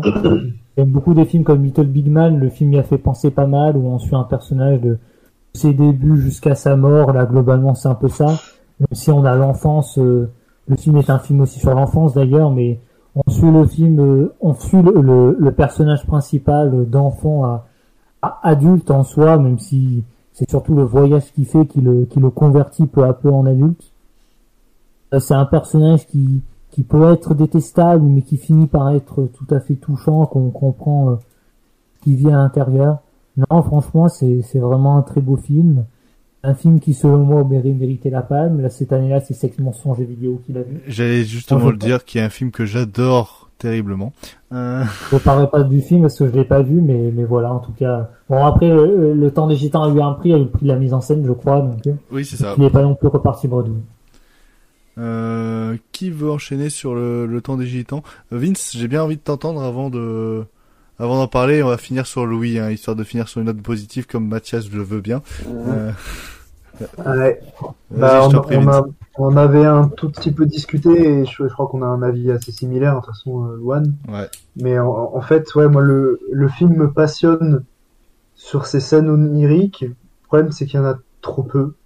Il y en a un peu au début, un tout petit peu au milieu et pas mal à la fin. C'est pour ça aussi que j'aime beaucoup la fin. Mais euh, il y a toute une partie où justement, quand le frère essaye de récupérer sa sœur, où il y a plus tout ça, et, en fait, on se concentre sur le parcours du frère où il fait ses, petits, ces petites histoires de gangsters qui m'intéressent assez peu, honnêtement. J'aurais préféré plutôt qu'ils aillent sur le côté social avec euh, la condition de la sœur, etc. À la limite, hein, quitte à enlever le côté onirique. Euh, et du coup, et sauf que cette partie dure si longtemps. Enfin, vraiment d'un moment, je voyais où il, vou- où il voulait en venir, et j'en avais marre. Je, je vraiment, j'en avais marre. Et quand ça reprend les choses oniriques, là, par contre, là, ça, ça, ça m'embarque de nouveau. Et la musique est top. Euh, mais globalement, voilà, c'est quand même un film que j'aime bien par certains aspects. Je trouve que effectivement les, les parties euh, euh, où il filme la, la vie euh, quotidienne des gitans, notamment au début, euh, sont vraiment très très bien faites et j'aime beaucoup. Il y a des moments de vie très très sympathiques, très rigolos. Euh, et euh, même si le, tout le film d'ailleurs avait été comme ça, ça m'aurait plu aussi. Mais euh, ouais, en fait, c'est vraiment cette, ce milieu du film, cette seconde partie là qui me qui me désintéresse totalement euh, avant de me rechoper ensuite plus tard. Mais bon, euh, voilà. Euh, Samir, j'ai bien envie de t'écouter. Euh... Bah non, parce que euh, non, en fait, je l'ai pas vu celui-là. Je Ah, l'ai pas tu- vu. Non, je pas vu, pas- euh, je- ok. Eh oui, et comme ça des films euh, tellement évidents que je sais pas pour quelle raison je suis passé à côté. C'est pas vraiment évident parce que je ne connaissais pas l'existence de ce film avant qu'il le propose. Euh, C'était, bah, d'ailleurs, je vais, je vais commencer. Les Emir Kusturica, moi, c'est un, c'est un mec que je, je, je ne connaissais pas. Je connaissais de nom, mais je n'avais jamais rien vu de, de lui. Après, j'ai vu qu'il avait réalisé euh, Living Las Vegas ou non, c'est un truc. Non, c'est Arizona Dream. Arizona Dream, c'est ça. Ouais. Ouais, voilà. Euh, Arizona Dream qui est euh, sur ma Plus watchlist. depuis, tourne plus depuis longtemps aussi, c'est pour ça que peut-être. euh, Oui, non, c'est ben, Arizona Dream, j'en avais déjà entendu parler et c'est comme ça que je connaissais le nom euh, Kusturica, euh, qui qui est un réalisateur qui m'intéresse beaucoup euh, maintenant. Euh, dont j'ai envie de découvrir euh, notamment son Underground et son Arizona Dream euh, parce que c'est euh, un réalisateur de talent. Enfin, on va pas euh, passer à mille Ah oui. côtés, c'est un réalisateur de talent. Il y a des scènes dans dans le temps des gitans qui m'ont cassé la gueule. Euh, il y a cette scène notamment euh, avec les, les, les radeaux, la, la scène d'enterrement, Ah, enfin qui, qui- qui est, celle-là. qui est magnifique, entouré d'une musique qui est vraiment euh, fan- fantastique. Il y, a, il y a une scène aussi, et, et tu le disais, c'est moi ce qui me passionne, c'est les scènes oniriques dans ce film où il va euh, utiliser ses pouvoirs, où il y aura cette scène euh, d'enterrement qui va être assez lunaire, euh, tout, tout en, en, en étant euh, composée par cette musique euh, très lancinante, magnifique. Cette scène avec le train où il va faire léviter une personne, pour pas trop spoiler, qui m'a, pareil, la musique m'a transporté. C'était un moment vraiment que je voulais pas ne pas voir. Mais à côté de ça, si là où je glorifiais la musique pour ces scènes-là, la musique m'a vraiment mais sorti du truc à plusieurs moments. Il y a, très peu de moments de silence et c'est justement ces moments de, silence que je trouve que la mise en scène de Kuskorica est, vraiment euh, assez magistrale. Parce que si euh, pendant un dialogue il n'y a pas une flûte ou un accordéon qui vient nous casser les couilles, il y a, y a pas grand chose pour euh, pour vraiment nous laisser tranquilles. V- vraiment c'était ces, ces instruments ont, eu l'effet pour moi euh, comme d'un slasher, quelque chose qui me poursuit tout le temps et ça m'a un- peu traumatisé. Euh, mais euh, même à côté, je te rejoins sur le fait que ce, ce, ce pseudo-film un peu mafieux, mafia américaine italienne où il va commencer à, à devenir le Don, euh, ça ça m'a euh, ça m'a un peu sorti. Je- C'est un peu un sous Moon Street, quoi, à ce moment-là. quoi. Ouais, non, ouais, non, mais c'est pour, pour moi c'est ça. C'est c'est un peu ce que je disais. Moi, je, je suis pas fan des films longs. Celui-là, il dure 2h20 et pour moi, il y a euh, un bon 25-30 minutes de gras. T'enlèves une demi-heure, ouais. Ouais, euh, et et- un excellent film. Et, et, et c'est ce qui est dommage. Après, voilà, je, je, je vous le recommanderais quand même de, de, de, de, le, de, de le voir parce que pour moi, il y a vraiment des scènes qui sont euh, assez magistrales et assez euh, qui peuvent vraiment devenir cultes pour vous euh, lors du visionnage du film parce que c'est c'est- vraiment super bien fait. Après, qui- quitte à mettre un petit peu d'utopie euh, dans, ce que j'ai envie de dire, c'est vrai que au lieu que ça parte dans le délire mafieux machin, quitte à rester dans l'onirique, pourquoi pas euh, tenter un peu genre le film de antagoniste, super héros, super pouvoir, tu vois. Euh, vraiment quand j'ai commencé à voir cette fourchette, qui l'évite, etc., je me suis dit ça va peut-être partir dans ça et ça va peut-être me, passionner. Finalement, ça part dans ça, dans quelques petites scènes dissimulées par-ci par-là, mais c'est jamais, euh, c'est jamais euh, hyper, euh, hyper passionnant de, de, mon côté. Après, euh, je, je reconnais toute la qualité du film et je reconnais le fait qu'il aurait pu prétendre à une palme d'or, même si Sex Mensonger vidéo, je trouve ça formidable. Euh, pour conclure, on va terminer sur Louis qui un avis euh, plus que positif de ce qu'il nous a, euh, de ce qu'il nous a dit. Plus que positif, non, j'irai peut-être pas jusque-là, étant donné que ça fait un bout de temps que je l'ai pas vu, mais là je vais vous parler d'un souvenir lointain, parce que ce film, je l'ai découvert en tant que ce que j'appellerais le premier cassage de gueule cinématographique. Euh, C'est-à-dire que c'est un film vraiment, mais que j'ai découvert à 14 ans, et je l'ai pris en pleine poire, quoi, et je l'ai pas vu venir. C'était à peine le moment où je commençais à, à m'intéresser au, au- au cinéma. Et euh, je vais pas vous mentir, je l'ai pas revu pour cette émission, mais j'ai revu euh, quelques scènes. Euh, j'ai euh, j'ai fait le film en avance rapide si vous préférez. Et oui, je, je, je, je reviens sur beaucoup de vos sensations. J'avais eu la même sensation de qu'il y avait une partie en trop dans ce film, mais dans mes souvenirs, elle est nécessaire cette partie parce que c'est celle qui amène au climax et on suit vraiment ce, ce personnage de Perran et de et, et sa vie qui peut parfois paraître chiante, mais derrière elle est remplie de magie euh, à la fois d'un point de vue physique, étant donné que le personnage a des pouvoirs magiques, mais aussi d'un point de vue spirituel qui, moi, me, me- dépasse dans ce film. Euh, et tout ça est porté par la musique. Et si toi, la musique t'a dégoûté pendant le film et, et t'en as eu peur, Loane, moi, elle m'a, m'a transporté Non, non. ailleurs, quoi. Mais La, la, la musique me transporte dans les moments d'onirisme où euh, justement la musique est, est, est, est- est très euh, très belle, très lancinante, etc. Moi, c'est euh, plus la musique euh, de, La de, petite de fond. La, a la- dans la les- petite musi- musique d'ambiance de fond quand euh, t'as par exemple un mec qui va faire de la flûte pendant qu'il y a un dialogue hyper important en face de toi. Tu vois, ce petit gars qui fait de la flûte et les petits sons de flûte qui vont superposer les dialogues et qui vont te saouler. Moi, c'est plus euh, Justement, moi, c'est quelque chose qui m'a absolument pas dérangé, qui m'a permis justement de me, de me laisser, de- d'aller vraiment dans une expérience sensorielle complète. Donc, je suis vraiment pas d'accord avec vous Ah, là-dessus. en fait, si je Euh, pourrais faire une métaphore un peu abusée, j'avais euh, des fois l'impression d'être euh, au Puy du Fou avec la petite musique de fond derrière. tu vois euh, Tu vois ce moment où tu es en train de discuter dans la file d'attente et que t'as une petite musique qui vient te casser les couilles ou tu vois Je- bon, euh, je, je sais même pas quoi répondre à ça. Bah, rien, en fait, rien du tout. rien. Il est 22h, il s'est transformé, il s'est transformé en gremlins, tu peux rien faire, c'est Voilà. comme ça. comme ça. non, non, mais euh, enfin, je, je, je suis pas d'accord, donc je, je, parce que moi vraiment, c'est, c'est, C'est pas le seul. C'est quand même Goran Bregovic, enfin, je veux dire, il respecte un peu quand même, bordel. Non mais je, je respecte. Franchement, il y a, il y a au moins cinq musiques dans le film que je trouve vraiment bien, mais le Ouais, reste. je, euh, je, je- je l'ai pas vu, donc je peux pas te contredire là-dessus. Je, je ne sais pas. J'en sais Non mais tu me contredirais de toute façon, donc je suis bien content que tu l'aies pas vu.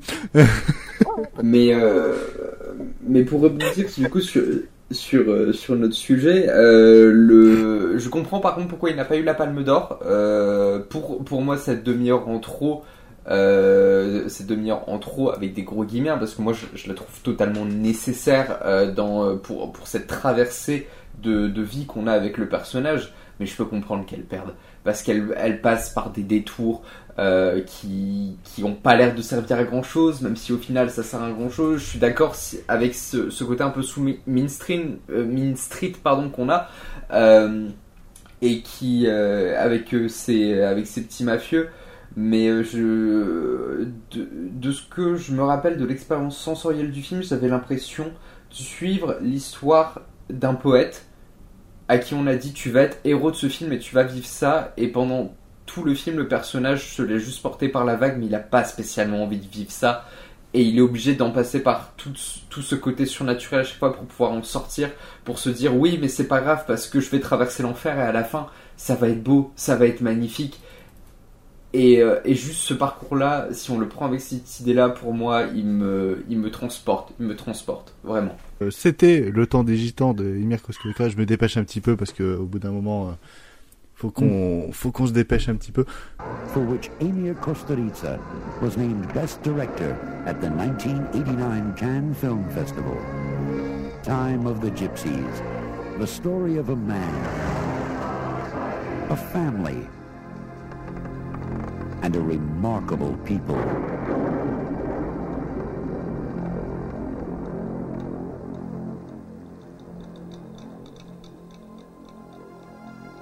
Justement, c'est pour ça que j'ai fait passer en dernier euh, 120 battements par minute de euh, Robin euh, Campillo, qui euh, qui est l'histoire de, dans, les débuts des années 90, alors que le SIDA euh, tue euh, depuis près de 10 ans, des militants d'ACT UP euh, multiplient les actions pour lutter euh, contre l'indifférence générale. Nouveau venu dans le groupe, euh, Nathan va bouleverser, euh, va être bouleversé par la radicalité de Sean.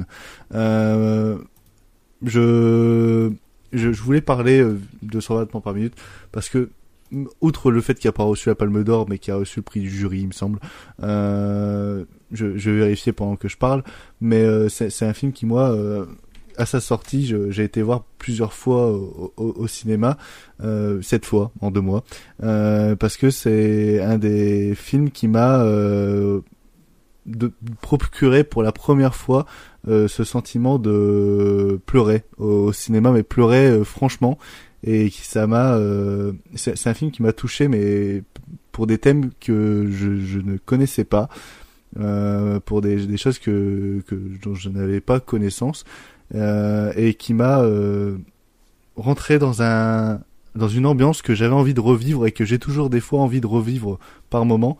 Euh, voilà, c'est c'est un film qui pour moi est symbole d'une époque, une époque qui est encore trop méconnue encore aujourd'hui. J'ai l'impression quand tu parles du SIDA, etc., c'est devenu vraiment un sujet de souche, alors que c'est toujours quelque chose qui qui touche.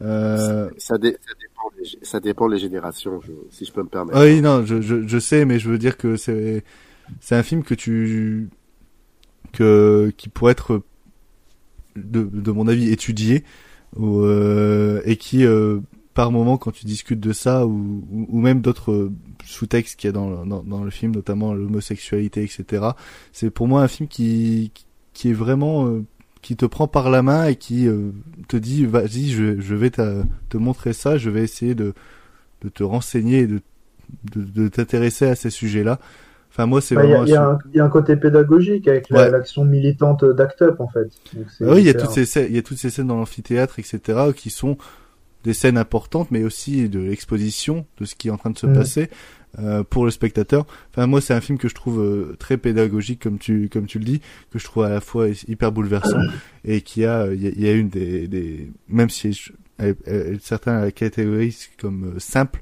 il y a une des métaphores qui moi me fout droit dans le film notamment avec cette poussière là. Enfin qui qui le moi plan final. Bah, ouais. tout le plan final qui est un peu retranscrit un peu partout dans le film qui moi me, me transcende. Enfin, moi c'est vraiment un film que que je pourrais euh, facilement qualifier de chef-d'œuvre de mon côté et qui euh, qui euh, a, a, tout mon amour. Voilà. Mais je je sais pas qui qui l'a vu ici et qui souhaiterait en parler. Vince, vas-y, je t'as déjà commencé oui, à prendre la parole. Bah, écoute, moi c'est c'est c'est un film aussi qui m'avait fait un sacré choc euh, quand je l'ai vu. Je, en plus, j'avais presque rien lu dessus, donc ça m'a vraiment très surpris. J'ai appris beaucoup de choses. Et, euh, et ouais, c'est un film qui traite, qui traite assez, assez bien son sujet dans, dans les grandes largeurs, qui n'hésite pas à te montrer les, les moments les plus terribles euh, d'une manière assez crue en plus. Euh, et ouais, la prestation de euh, Nahuel Pérez Biscayar est, est juste fantastique. Ouais, c'est vraiment très très beau film. Euh, franchement, voyez-le. Il me semble d'ailleurs qu'il qu va être diffusé là sur Arte euh, jeudi 19 mai, donc euh, ce sera déjà diffusé quand vous aurez l'émission. Mais s'il est encore du coup sur Arte TV, profitez-en. Si vous et, pas et je souhaite juste rajouter qu'il y a un documentaire justement sur son battement par minute et les actions d'Act Up de l'époque qui est sorti sur la chaîne YouTube d'Arte et sur Arte euh, TV. Et c'est un documentaire de 50 minutes qui est assez passionnant et un très très bon complément euh, au, au, long métrage. Samir, euh, il me semble oui, que... oui, je t'en prie. Mais... Alors, et tu bon. sais, je vais te dire une chose, euh, même si j'avais, euh, même si j'avais 10 ans à l'époque, euh, dans les années 80, mais le SIDA, euh, je m'en souviens comme si c'était hier. Hein. On va pas, on va pas parler de tout ça maintenant, oui. mais en tout cas, voilà, c'est quelque chose que je connais très très bien et, euh, et, et, qui, et je me souviens très très bien de cette période-là et surtout des années 90, bien évidemment, plus j'avais 20 ans. Donc euh, ces films-là, les films qui à un moment ou à un autre prennent comme décor ce qui s'est passé euh, par rapport à cette maladie me parle beaucoup. Euh, après, il faut que ça soit quand même des questions de cinéma, c'est très important, sinon le film euh, perd son sens. Et Robin Campillo est un cinéaste, je veux dire, il n'y a pas besoin de, de tergiverser là-dessus. Donc j'ai été extrêmement euh, ému et bouleversé par ce par ce film-là, par cette aussi euh, par cette envie de travailler de l'intérieur celles et ceux qui ont résisté, qui ont lutté et qui ont essayé et qui ont finalement réussi à, euh, à, à, faire admettre certaines choses qui étaient à l'époque euh, peut-être pas si évidentes que ça. Et, euh, et je trouve que c'est porté par des corps qui qui rappellent que il y a eu une période où il y avait comme ça une espèce de jeunesse incroyable qui s'est éteinte progressivement à cause de cela. C'est ça qu'il filme Robin Campillo, donc il filme des fantômes, il filme ses fantômes à lui.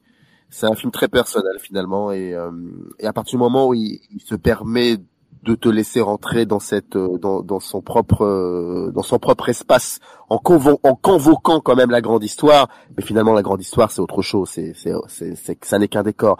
Mais lui c'est surtout lui comment il l'a regardé cette maladie et comment cette maladie a, a s'est infiltrée au sein même des gens qui le côtoyaient. Je trouve que c'est un beau, je trouve que c'est un beau film je suis d'accord avec toi. D'ailleurs tu parles de ce moment euh, de, de fantômes etc il y a toute cette scène de commémoration dans les rues de Paris où où ouais. petit à petit va survenir euh, la, la, musique Smolton Boy de Bronski Beat qui pareil c'est vraiment une, une scène que j'aime beaucoup.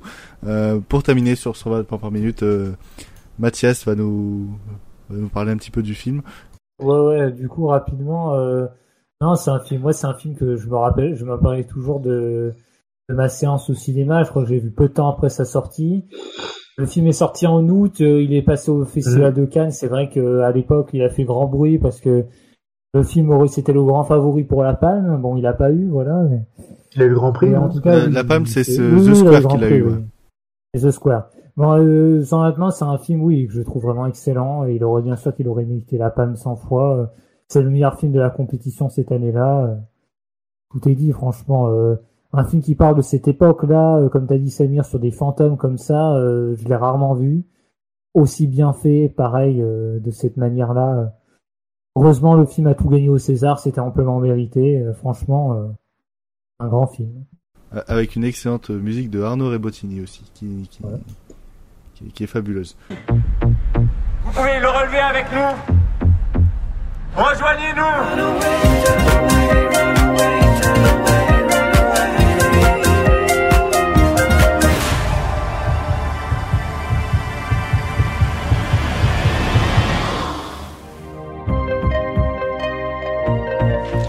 Je t'ai jamais demandé ce que tu faisais dans la vie?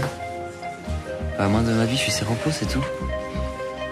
Voilà quand ça se résume. C'est la fin de, de ce thème et, et, et cinéma.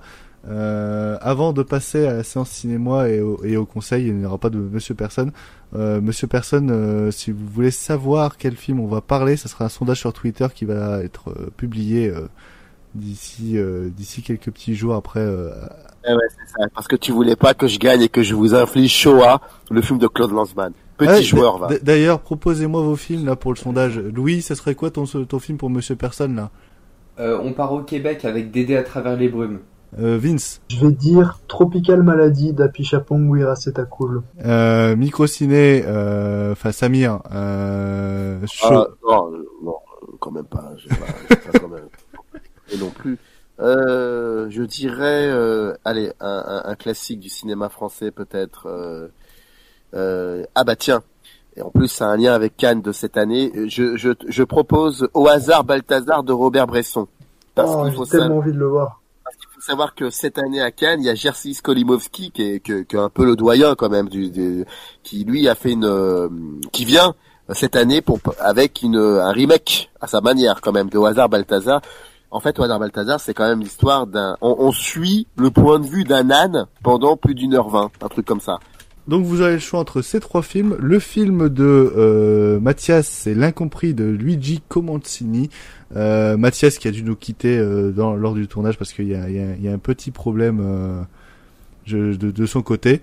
Euh, voilà. Euh, donc malheureusement... C'est pas Bresson, ça me hype. Vous aurez tous ces choix le lendemain de la publication de l'épisode euh, sur Twitter, un sondage qui durerait de 24 heures. Ouais, vous avez le choix de, de ce que vous voulez nous faire parler pour le prochain épisode. On va passer maintenant à la séance cinéma. On va parler de Musen et de Daisuke Yamanouchi, film qui nous a été euh, infligé ou alors proposé par Az l'épouvantail lors du dernier épisode suite à un, un problème de communication, euh, Microciné ne l'a pas vu, Samir ne l'a pas vu, euh, mais pouvoir, euh, s'il le souhaite, réagir à nos propos euh, face à ce film qui est, euh, comment dire, assez particulier.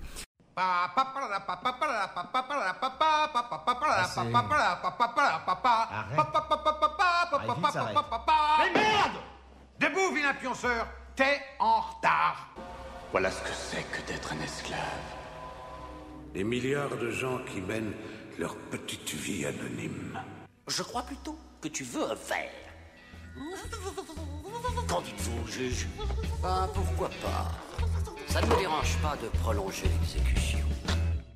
Musan A, c'est l'histoire d'un, d'une reporter enquêtant sur la production de, de- de- des films pornographiques de niche au Japon, entre la euh, qui va entrer en possession d'un snuff mov- movie.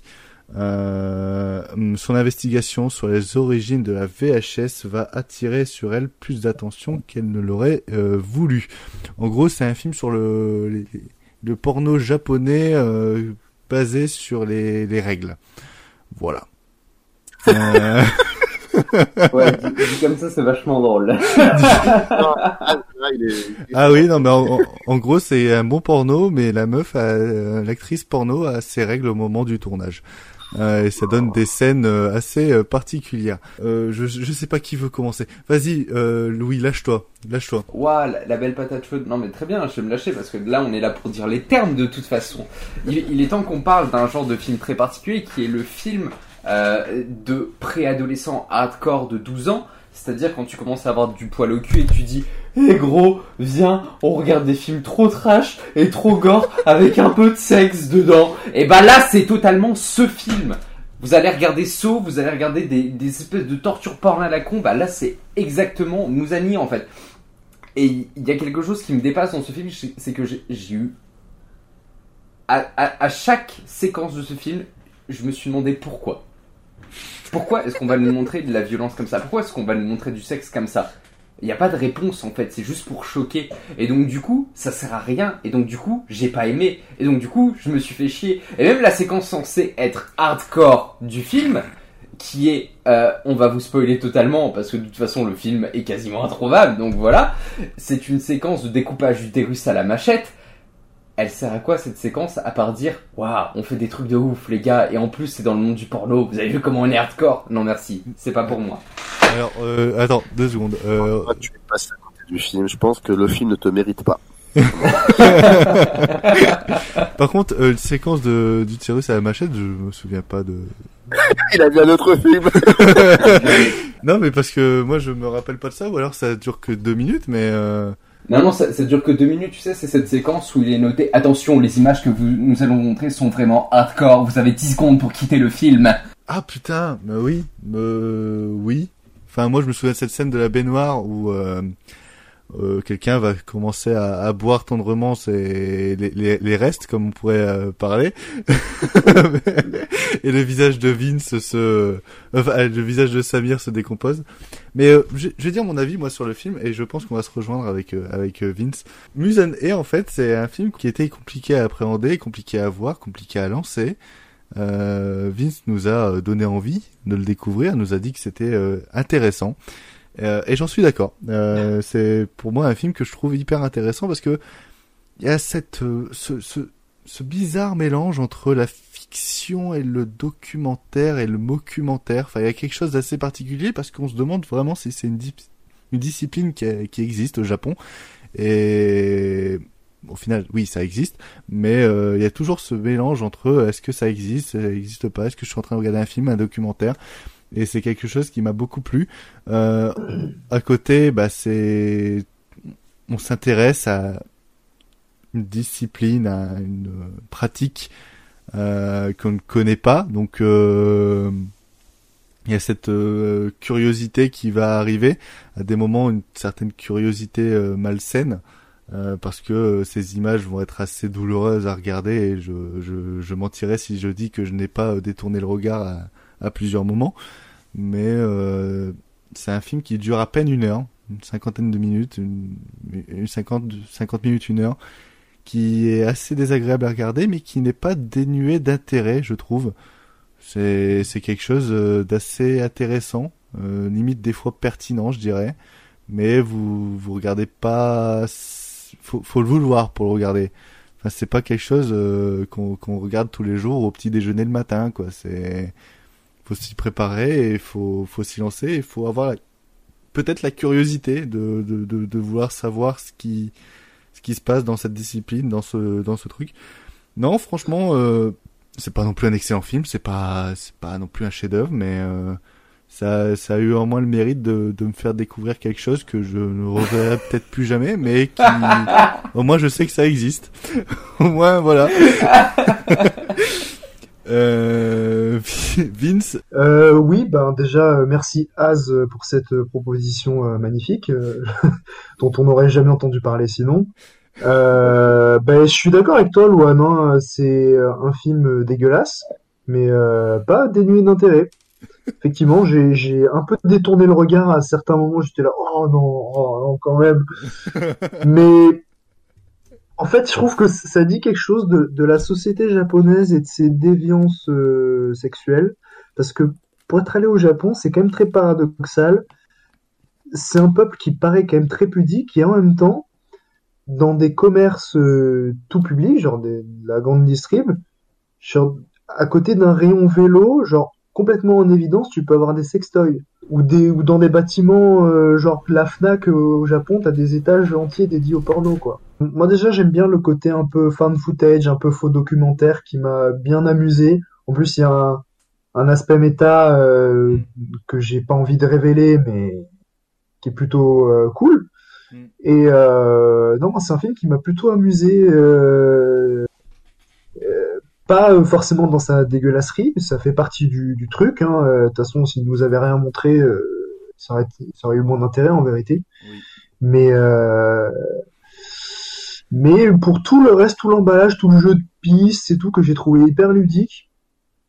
Et donc ouais, c'est pas c'est pas un grand film, mais c'est un film intéressant, je trouve. Après voilà, faut âme sensible, voilà S'abstenir. S'abstenir, euh, voilà, mais moi je l'ai lancé comme ça à 2h du mat, c'était la ce pile le bon horaire. et euh, franchement, j'ai plutôt bien apprécié mon visionnage, mine de rien. Maintenant, on va obliger Samir à le regarder et à en faire une, une critique sur Twitter. Euh... ouais, je le trouve déjà je trouve. Oui, parce que le problème de ce film, c'est qu'il est pas très, euh, il est pas trouvable. En fait, il y a que euh, une VHS et il me semble un DVD qui, qui, a circulé au Japon et un peu partout euh, et aux États-Unis, mais mais en France, il n'y a pas de moyen légal de le, de, de, de le voir parce que c'est vraiment un film de, de, de très tertiaire zone au Japon. Ouais. Euh... Il n'y a que des sous-titres anglais, je crois. Ouais, il n'y a que ouais. des sous-titres anglais. Bah après, voilà, c'est l'image qui parle, hein, comme on dit. Mais euh... Là, euh, y a, ah. mais, mais, mais, par contre, euh, chers auditeurs, si vous souhaitez le voir, sachez que c'est vraiment quelque chose qui est difficile à regarder à certains moments. Donc, euh, allez-y seulement si vous êtes prévenu. Enfin, sachez que c'est un, un, un, film presque des fois pornographique avec des scènes porno euh, japonais où les, les, presque porno. C'est pas du, encore totalement du porno. C'est pas du. Tout ça parce qu'il y a, tout ça parce qu'il y a 5 pixels, c'est pas du porno. Ouh là là. Bref, je, je suis absolument pas d'accord avec vous euh, sur euh, le, même l'aspect ludique du film. Euh, moi, j'ai pas eu de ludicité, j'avais l'impression de voir un réalisateur qui jugeait ce qu'il filmait, et en même temps il jugeait pas, mais ses personnages le faisaient, donc bon, qui tu crois du coup, parce que le réal à la fin, il se met en abîme, et donc du coup c'est qu'il il avait, euh, il avait un peu l'idée de faire ça, donc bon, voilà, bref, j'ai trouvé ça fade. Eh non, mais ça, ça, ne brille pas par sa grande mise en scène, hein, ça on est, on est d'accord.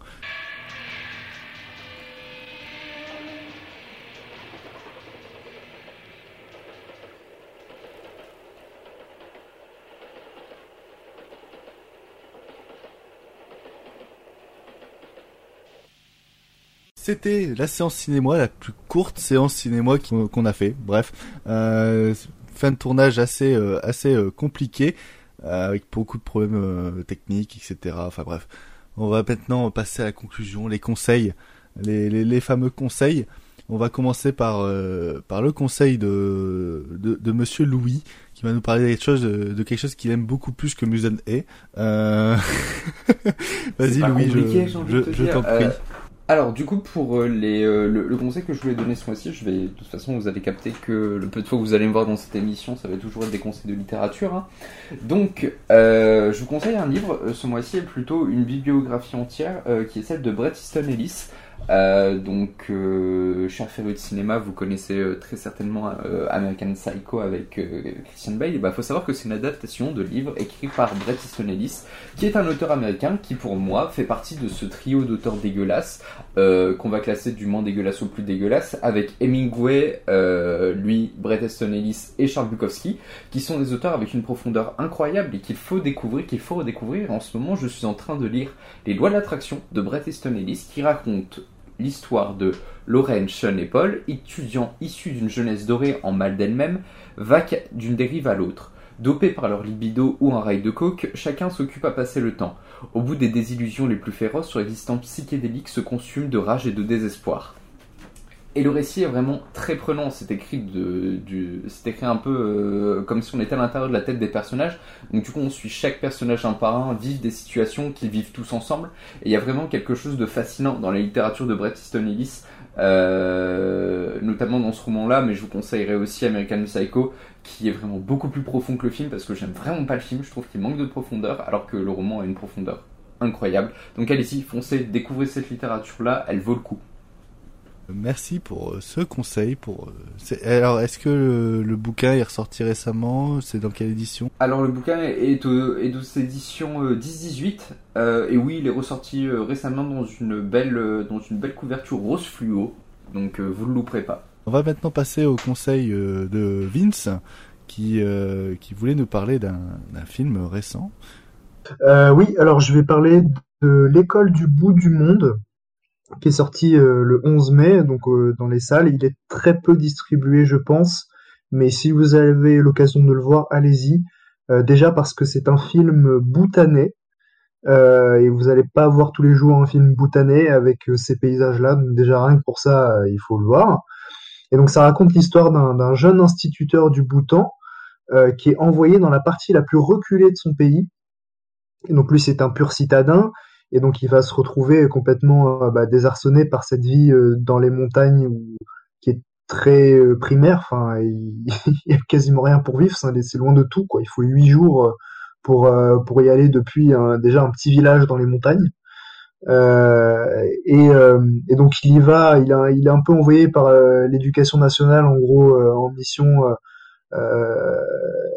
parce qu'il faut rien quoi et, et il va devoir un- enseigner à une classe de, de huit de, de enfants euh, dans ce, ce petit village complètement euh, abandonné, loin de tout. Et au début, il est complètement récalcitrant parce que bah, c'est pas du tout son mode de vie. Il dit non, ça va pas être possible et tout. Et comme on se, se le doute, il va, il va s'acclimater. Et il va s'acclimater surtout grâce euh, aux enfants où en fait il va se rendre compte que ils ont énormément besoin de lui et que c'est l'éducation c'est une chance et que sans lui en fait ils, ils auront pas euh, de, chance dans la vie. Et du coup cette euh, cette histoire est vraiment très très jolie parce que ça déjà ça raconte des choses assez intéressantes sur le rapport à l'éducation qu'ont les enfants qui eux sont très contents d'étudier hein, contrairement à nous euh, dans nos pays modernes euh, et, aussi au rapport à la nature parce que là il y a plus que ça en fait autour. Il y a plus du tout de, de, de, de modernité de connexion etc et donc c'est un, film très épuré euh, très beau euh, que je vous conseille à voir pour vraiment ce, dépaysement total au Bhoutan quoi. Voilà. Merci pour ce conseil. Il me semble que c'est encore au cinéma, ça le sera peut-être plus beaucoup quand l'épisode sortira, mais n'hésitez pas à- après à attendre la sortie en physique et, la sortie euh, SVOD pour, le découvrir. Euh, moi, je vais vous parler d'un tout petit euh, conseil très rapidement. Euh, moi, j'ai revu euh, Crash récemment de David Cronenberg et euh, je et, en, au vu de la prochaine future sortie de, de, son film, euh, je voulais euh, vous le reconseiller ou, ou vous le conseiller si vous l'avez ja- jamais vu. Euh, Crash, qui est, qui est un film euh, où euh, James Spider, qu'on a croisé dans Sex Mensonges et vidéo, et tombe, ça fait des, des folies un peu avec, avec entre l'excitation des, comment je pourrais dire, je suis fatigué, j'en peux plus. Entre l'excitation des, des, accidents de voiture et, et de ses fidèles partenaire au, au, lit va vivre quelque chose d'assez entre le malaise et et le fantasme. Enfin, c'est quelque chose d'assez particulier. C'est du père Cronenberg dans, dans, dans, tout, ce, son déroulé, mais c'est surtout un, film qui va vous provoquer quelques sentiments et émotions que, que vous n'avez euh, certainement jamais euh, jamais déjà vécu devant un film. Donc si vous n'avez jamais vu Crash, euh, n'hésitez pas. Il y a une, une édition Blu-ray Carlotta qui est fantastique et on a l'impression que le film il, a été fait il y a 10 ans. vraiment, c'est un des meilleurs Cronenberg et c'est un des Cronenberg en tout cas les plus comment je peux dire ça, les plus dérangeants, c'est ça. Euh, et pour euh, terminer les conseils, euh, nous allons passer au conseil de, Samir, qui va lui nous parler d'une future sortie Arte TV. Je t'en prie, Samir. Oui, euh, sur Arte TV, là, je crois que c'est à partir du, du 1er juin euh, jusqu'à septembre. Il faudrait vérifier, mais en tout cas, il y a une intégrale. je crois que c'est une intégrale Piala, Maurice Piala. Voilà que je enfin, je considère peut-être comme le, pour moi, c'est, c'est vraiment le, le, plus grand cinéaste euh, français euh, dans, dans l'histoire du cinéma français. C'est, ça raconte beaucoup ah, de choses. Ça, ça parle de la société aussi française des années 60, 70, 80. Ça parle de, beaucoup de. C'est un ancien, c'est un peintre à la base Piala, donc euh, il a une manière comme ça de, de, de, de raconter un peu la, vie d'un, pays, mais aussi à travers ses petites gens, comme on dit, donc à travers ses propres histoires personnelles.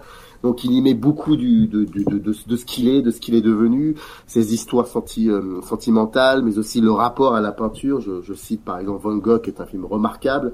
Et puis surtout, il y a un, il y a une, une, série comme ça qu'il avait faite euh, pour le RTF qui s'appelle La Maison des Bois et qui parle, qui se situe dans le contexte de la Première Guerre mondiale, qui est un film incroyable. C'est un peintre, il a une manière comme ça de travailler. Euh, par petites soins, par petites graines comme ça, par petits grains, pardon, le, les touches de, de, de, ces images. Et je trouve que Piala, c'est un véritable, ce qu'on appelle, pour moi, un grand cinéaste, un sismographe. C'est quelqu'un qui, qui va travailler sur la société dans laquelle il vit et par le biais de plein de choses, par le biais de euh, comment euh, un fils euh, vit, subit la mort de sa mère, par exemple, comment euh, être papa à un âge avancé, ça, ça donne le garçu, comment filmer la désagrégation d'un couple en direct, c'est Nous ne vieillirons pas ensemble, ah, un titre magnifique avec le, génialissime Jean-Yann et Marlène Jobert, et il y, y, a plein de plein plein de films comme ça. Il, et, et, et, je crois que pour le, en plus de cela, euh, Arte TV, euh, enfin, il y a une propension comme ça à, faire, à passer, à transmettre des, des, des, des, des, des films importants. Et je crois que il faut prendre le temps de, de revenir là-dessus. Et Piala, c'est vraiment un cinéaste à voir, à découvrir, à redécouvrir. Et Essentiel. C'est passionnant. C'est passionnant. C'est vraiment fondamental, hein, Piala. Et c'est sur ce mot euh, plein d'amour qu'on va conclure cette euh, épisode 5. Comment pourrais-je dire? Cet épisode 5 du vendredi 13, on va dire. Euh, de la malchance, des problèmes techniques, cet épisode qui transpire, qui, qui transpire la vérité. Et c'est ce qu'on aime, le, le, le, cinéma vérité. Euh... Non, je voulais la meilleure émission que vous ayez faite, hein, ne connais pas les gars. Non, l'émission sur sur le fond était euh, très euh, très très attrayante et je pense qu'on aura de, de, de, bons retours parce que au montage je vais effacer toutes les galères. Euh... pas très galé au montage. Hein. Ah, franchement, heureusement que je me suis prévu deux semaines. Hein. Euh... euh... Merci. Euh, je souhaiterais d'abord remercier Mathias d'avoir participé à une grande partie de, de, de, l'enregistrement de cet épisode qui a malheureusement dû nous quitter euh, suite à un, petit problème. Euh, Louis, euh, merci d'être revenu. Merci pour euh, ton humour. Euh... ah bah, inch. qui me manque tout. Hein. Euh, on, on te revoit bientôt, Louis? Euh, ouais, on me revoit bientôt. Je vais essayer d'être là le mois prochain. J'aimerais bien être là aussi au mois de juillet. Mois d'août, je serai pas là, c'est sûr et certain. Mais euh, je, je devrais avoir un emploi du temps beaucoup plus pour pouvoir enfin aller au cinéma et euh, ah, revoir des, des, grands films sur des grands écrans. Donc euh, voilà. On, on, on, a hâte, on a hâte. Tu, tu nous redis quoi? Merci bien Vince d'être encore présent. Bah, il me de rien, hein, c'est encore un plaisir. Hein. Et merci à notre invité, Samir, qui, qu'il fallait qu'il vienne pour l'épisode problématique où il y a tout plein de problèmes, mais euh, mais en tout cas, ça m'a fait plaisir de te recevoir. En tout cas, euh, depuis le Bah, temps tout le plaisir était, était pour moi et je suis très content et euh, et puis euh, continuer, hein, c'est vraiment euh, toujours aussi passionnant euh, de prendre le temps comme ça et euh, voilà, il y a quelqu'un qui vient de passer sur le miroir, hein, c'est pas, grand désolé. Donc je disais, euh, c'est c'est toujours euh, intéressant de- d'écouter euh, euh, des voix euh, se réapproprier les films. On a toujours l'impression que on, on se dit toujours euh, pourquoi créer une émission de cinéma euh, tout a été dit non en fait c'est pas tout a été dit en tout cas vous ce que vous vous avez à dire ça n'a pas été dit donc c'est pour ça que c'est important que vous existiez encore voilà donc euh, merci à vous Ça fait plaisir. Merci Samir, que vous pouvez retrouver d'ailleurs sur la chaîne Microciné, qui n'est plus à présenter tant, tant, tant euh, elle, elle- elle- elle est flamboyante. Hein. Vous pouvez Une des retrouver. meilleures chaînes YouTube cinéma. Voilà. Merci beaucoup. non mais sache que dans l'équipe on, aime beaucoup ton travail. Moi je t'aime beaucoup en tant que personne et tout parce qu'on a eu le temps de se connaître. Mais euh, ton travail nous, nous réjouit à chaque fois quand tu nous sors des, des interviews de gens qu'on n'a pas euh, beaucoup entendu parler et qu'on n'entend pas souvent euh, parler. Bref, je- Merci je- à vous. Moi, je suis fatigué. On va rendre euh, l'antenne en différé, comme on dit. Euh, C'était l'épisode 5 de C'est quoi euh, le cinéma. On se retrouve pour le mois de juin pour euh, deux épisodes hein, de, de ce que je sais. Euh, donc euh, encore beaucoup de boulot. Sur ce, merci de nous avoir écoutés. Merci d'être euh, restés jusqu'au bout. Euh, à bientôt. C'était Louane, l'équipe. Salut Alors, infidèle, on s'en va sans dire au revoir Mais pas du tout. Au revoir, messieurs, dames. C'est ça la puissance intellectuelle. Bac plus deux, les enfants. On se dit au revoir pour un petit moment. Juste un petit moment. Eh, vous pourriez pouvoir te tirer sans dire au revoir D'accord. La prochaine fois, c'est moi qui conduis.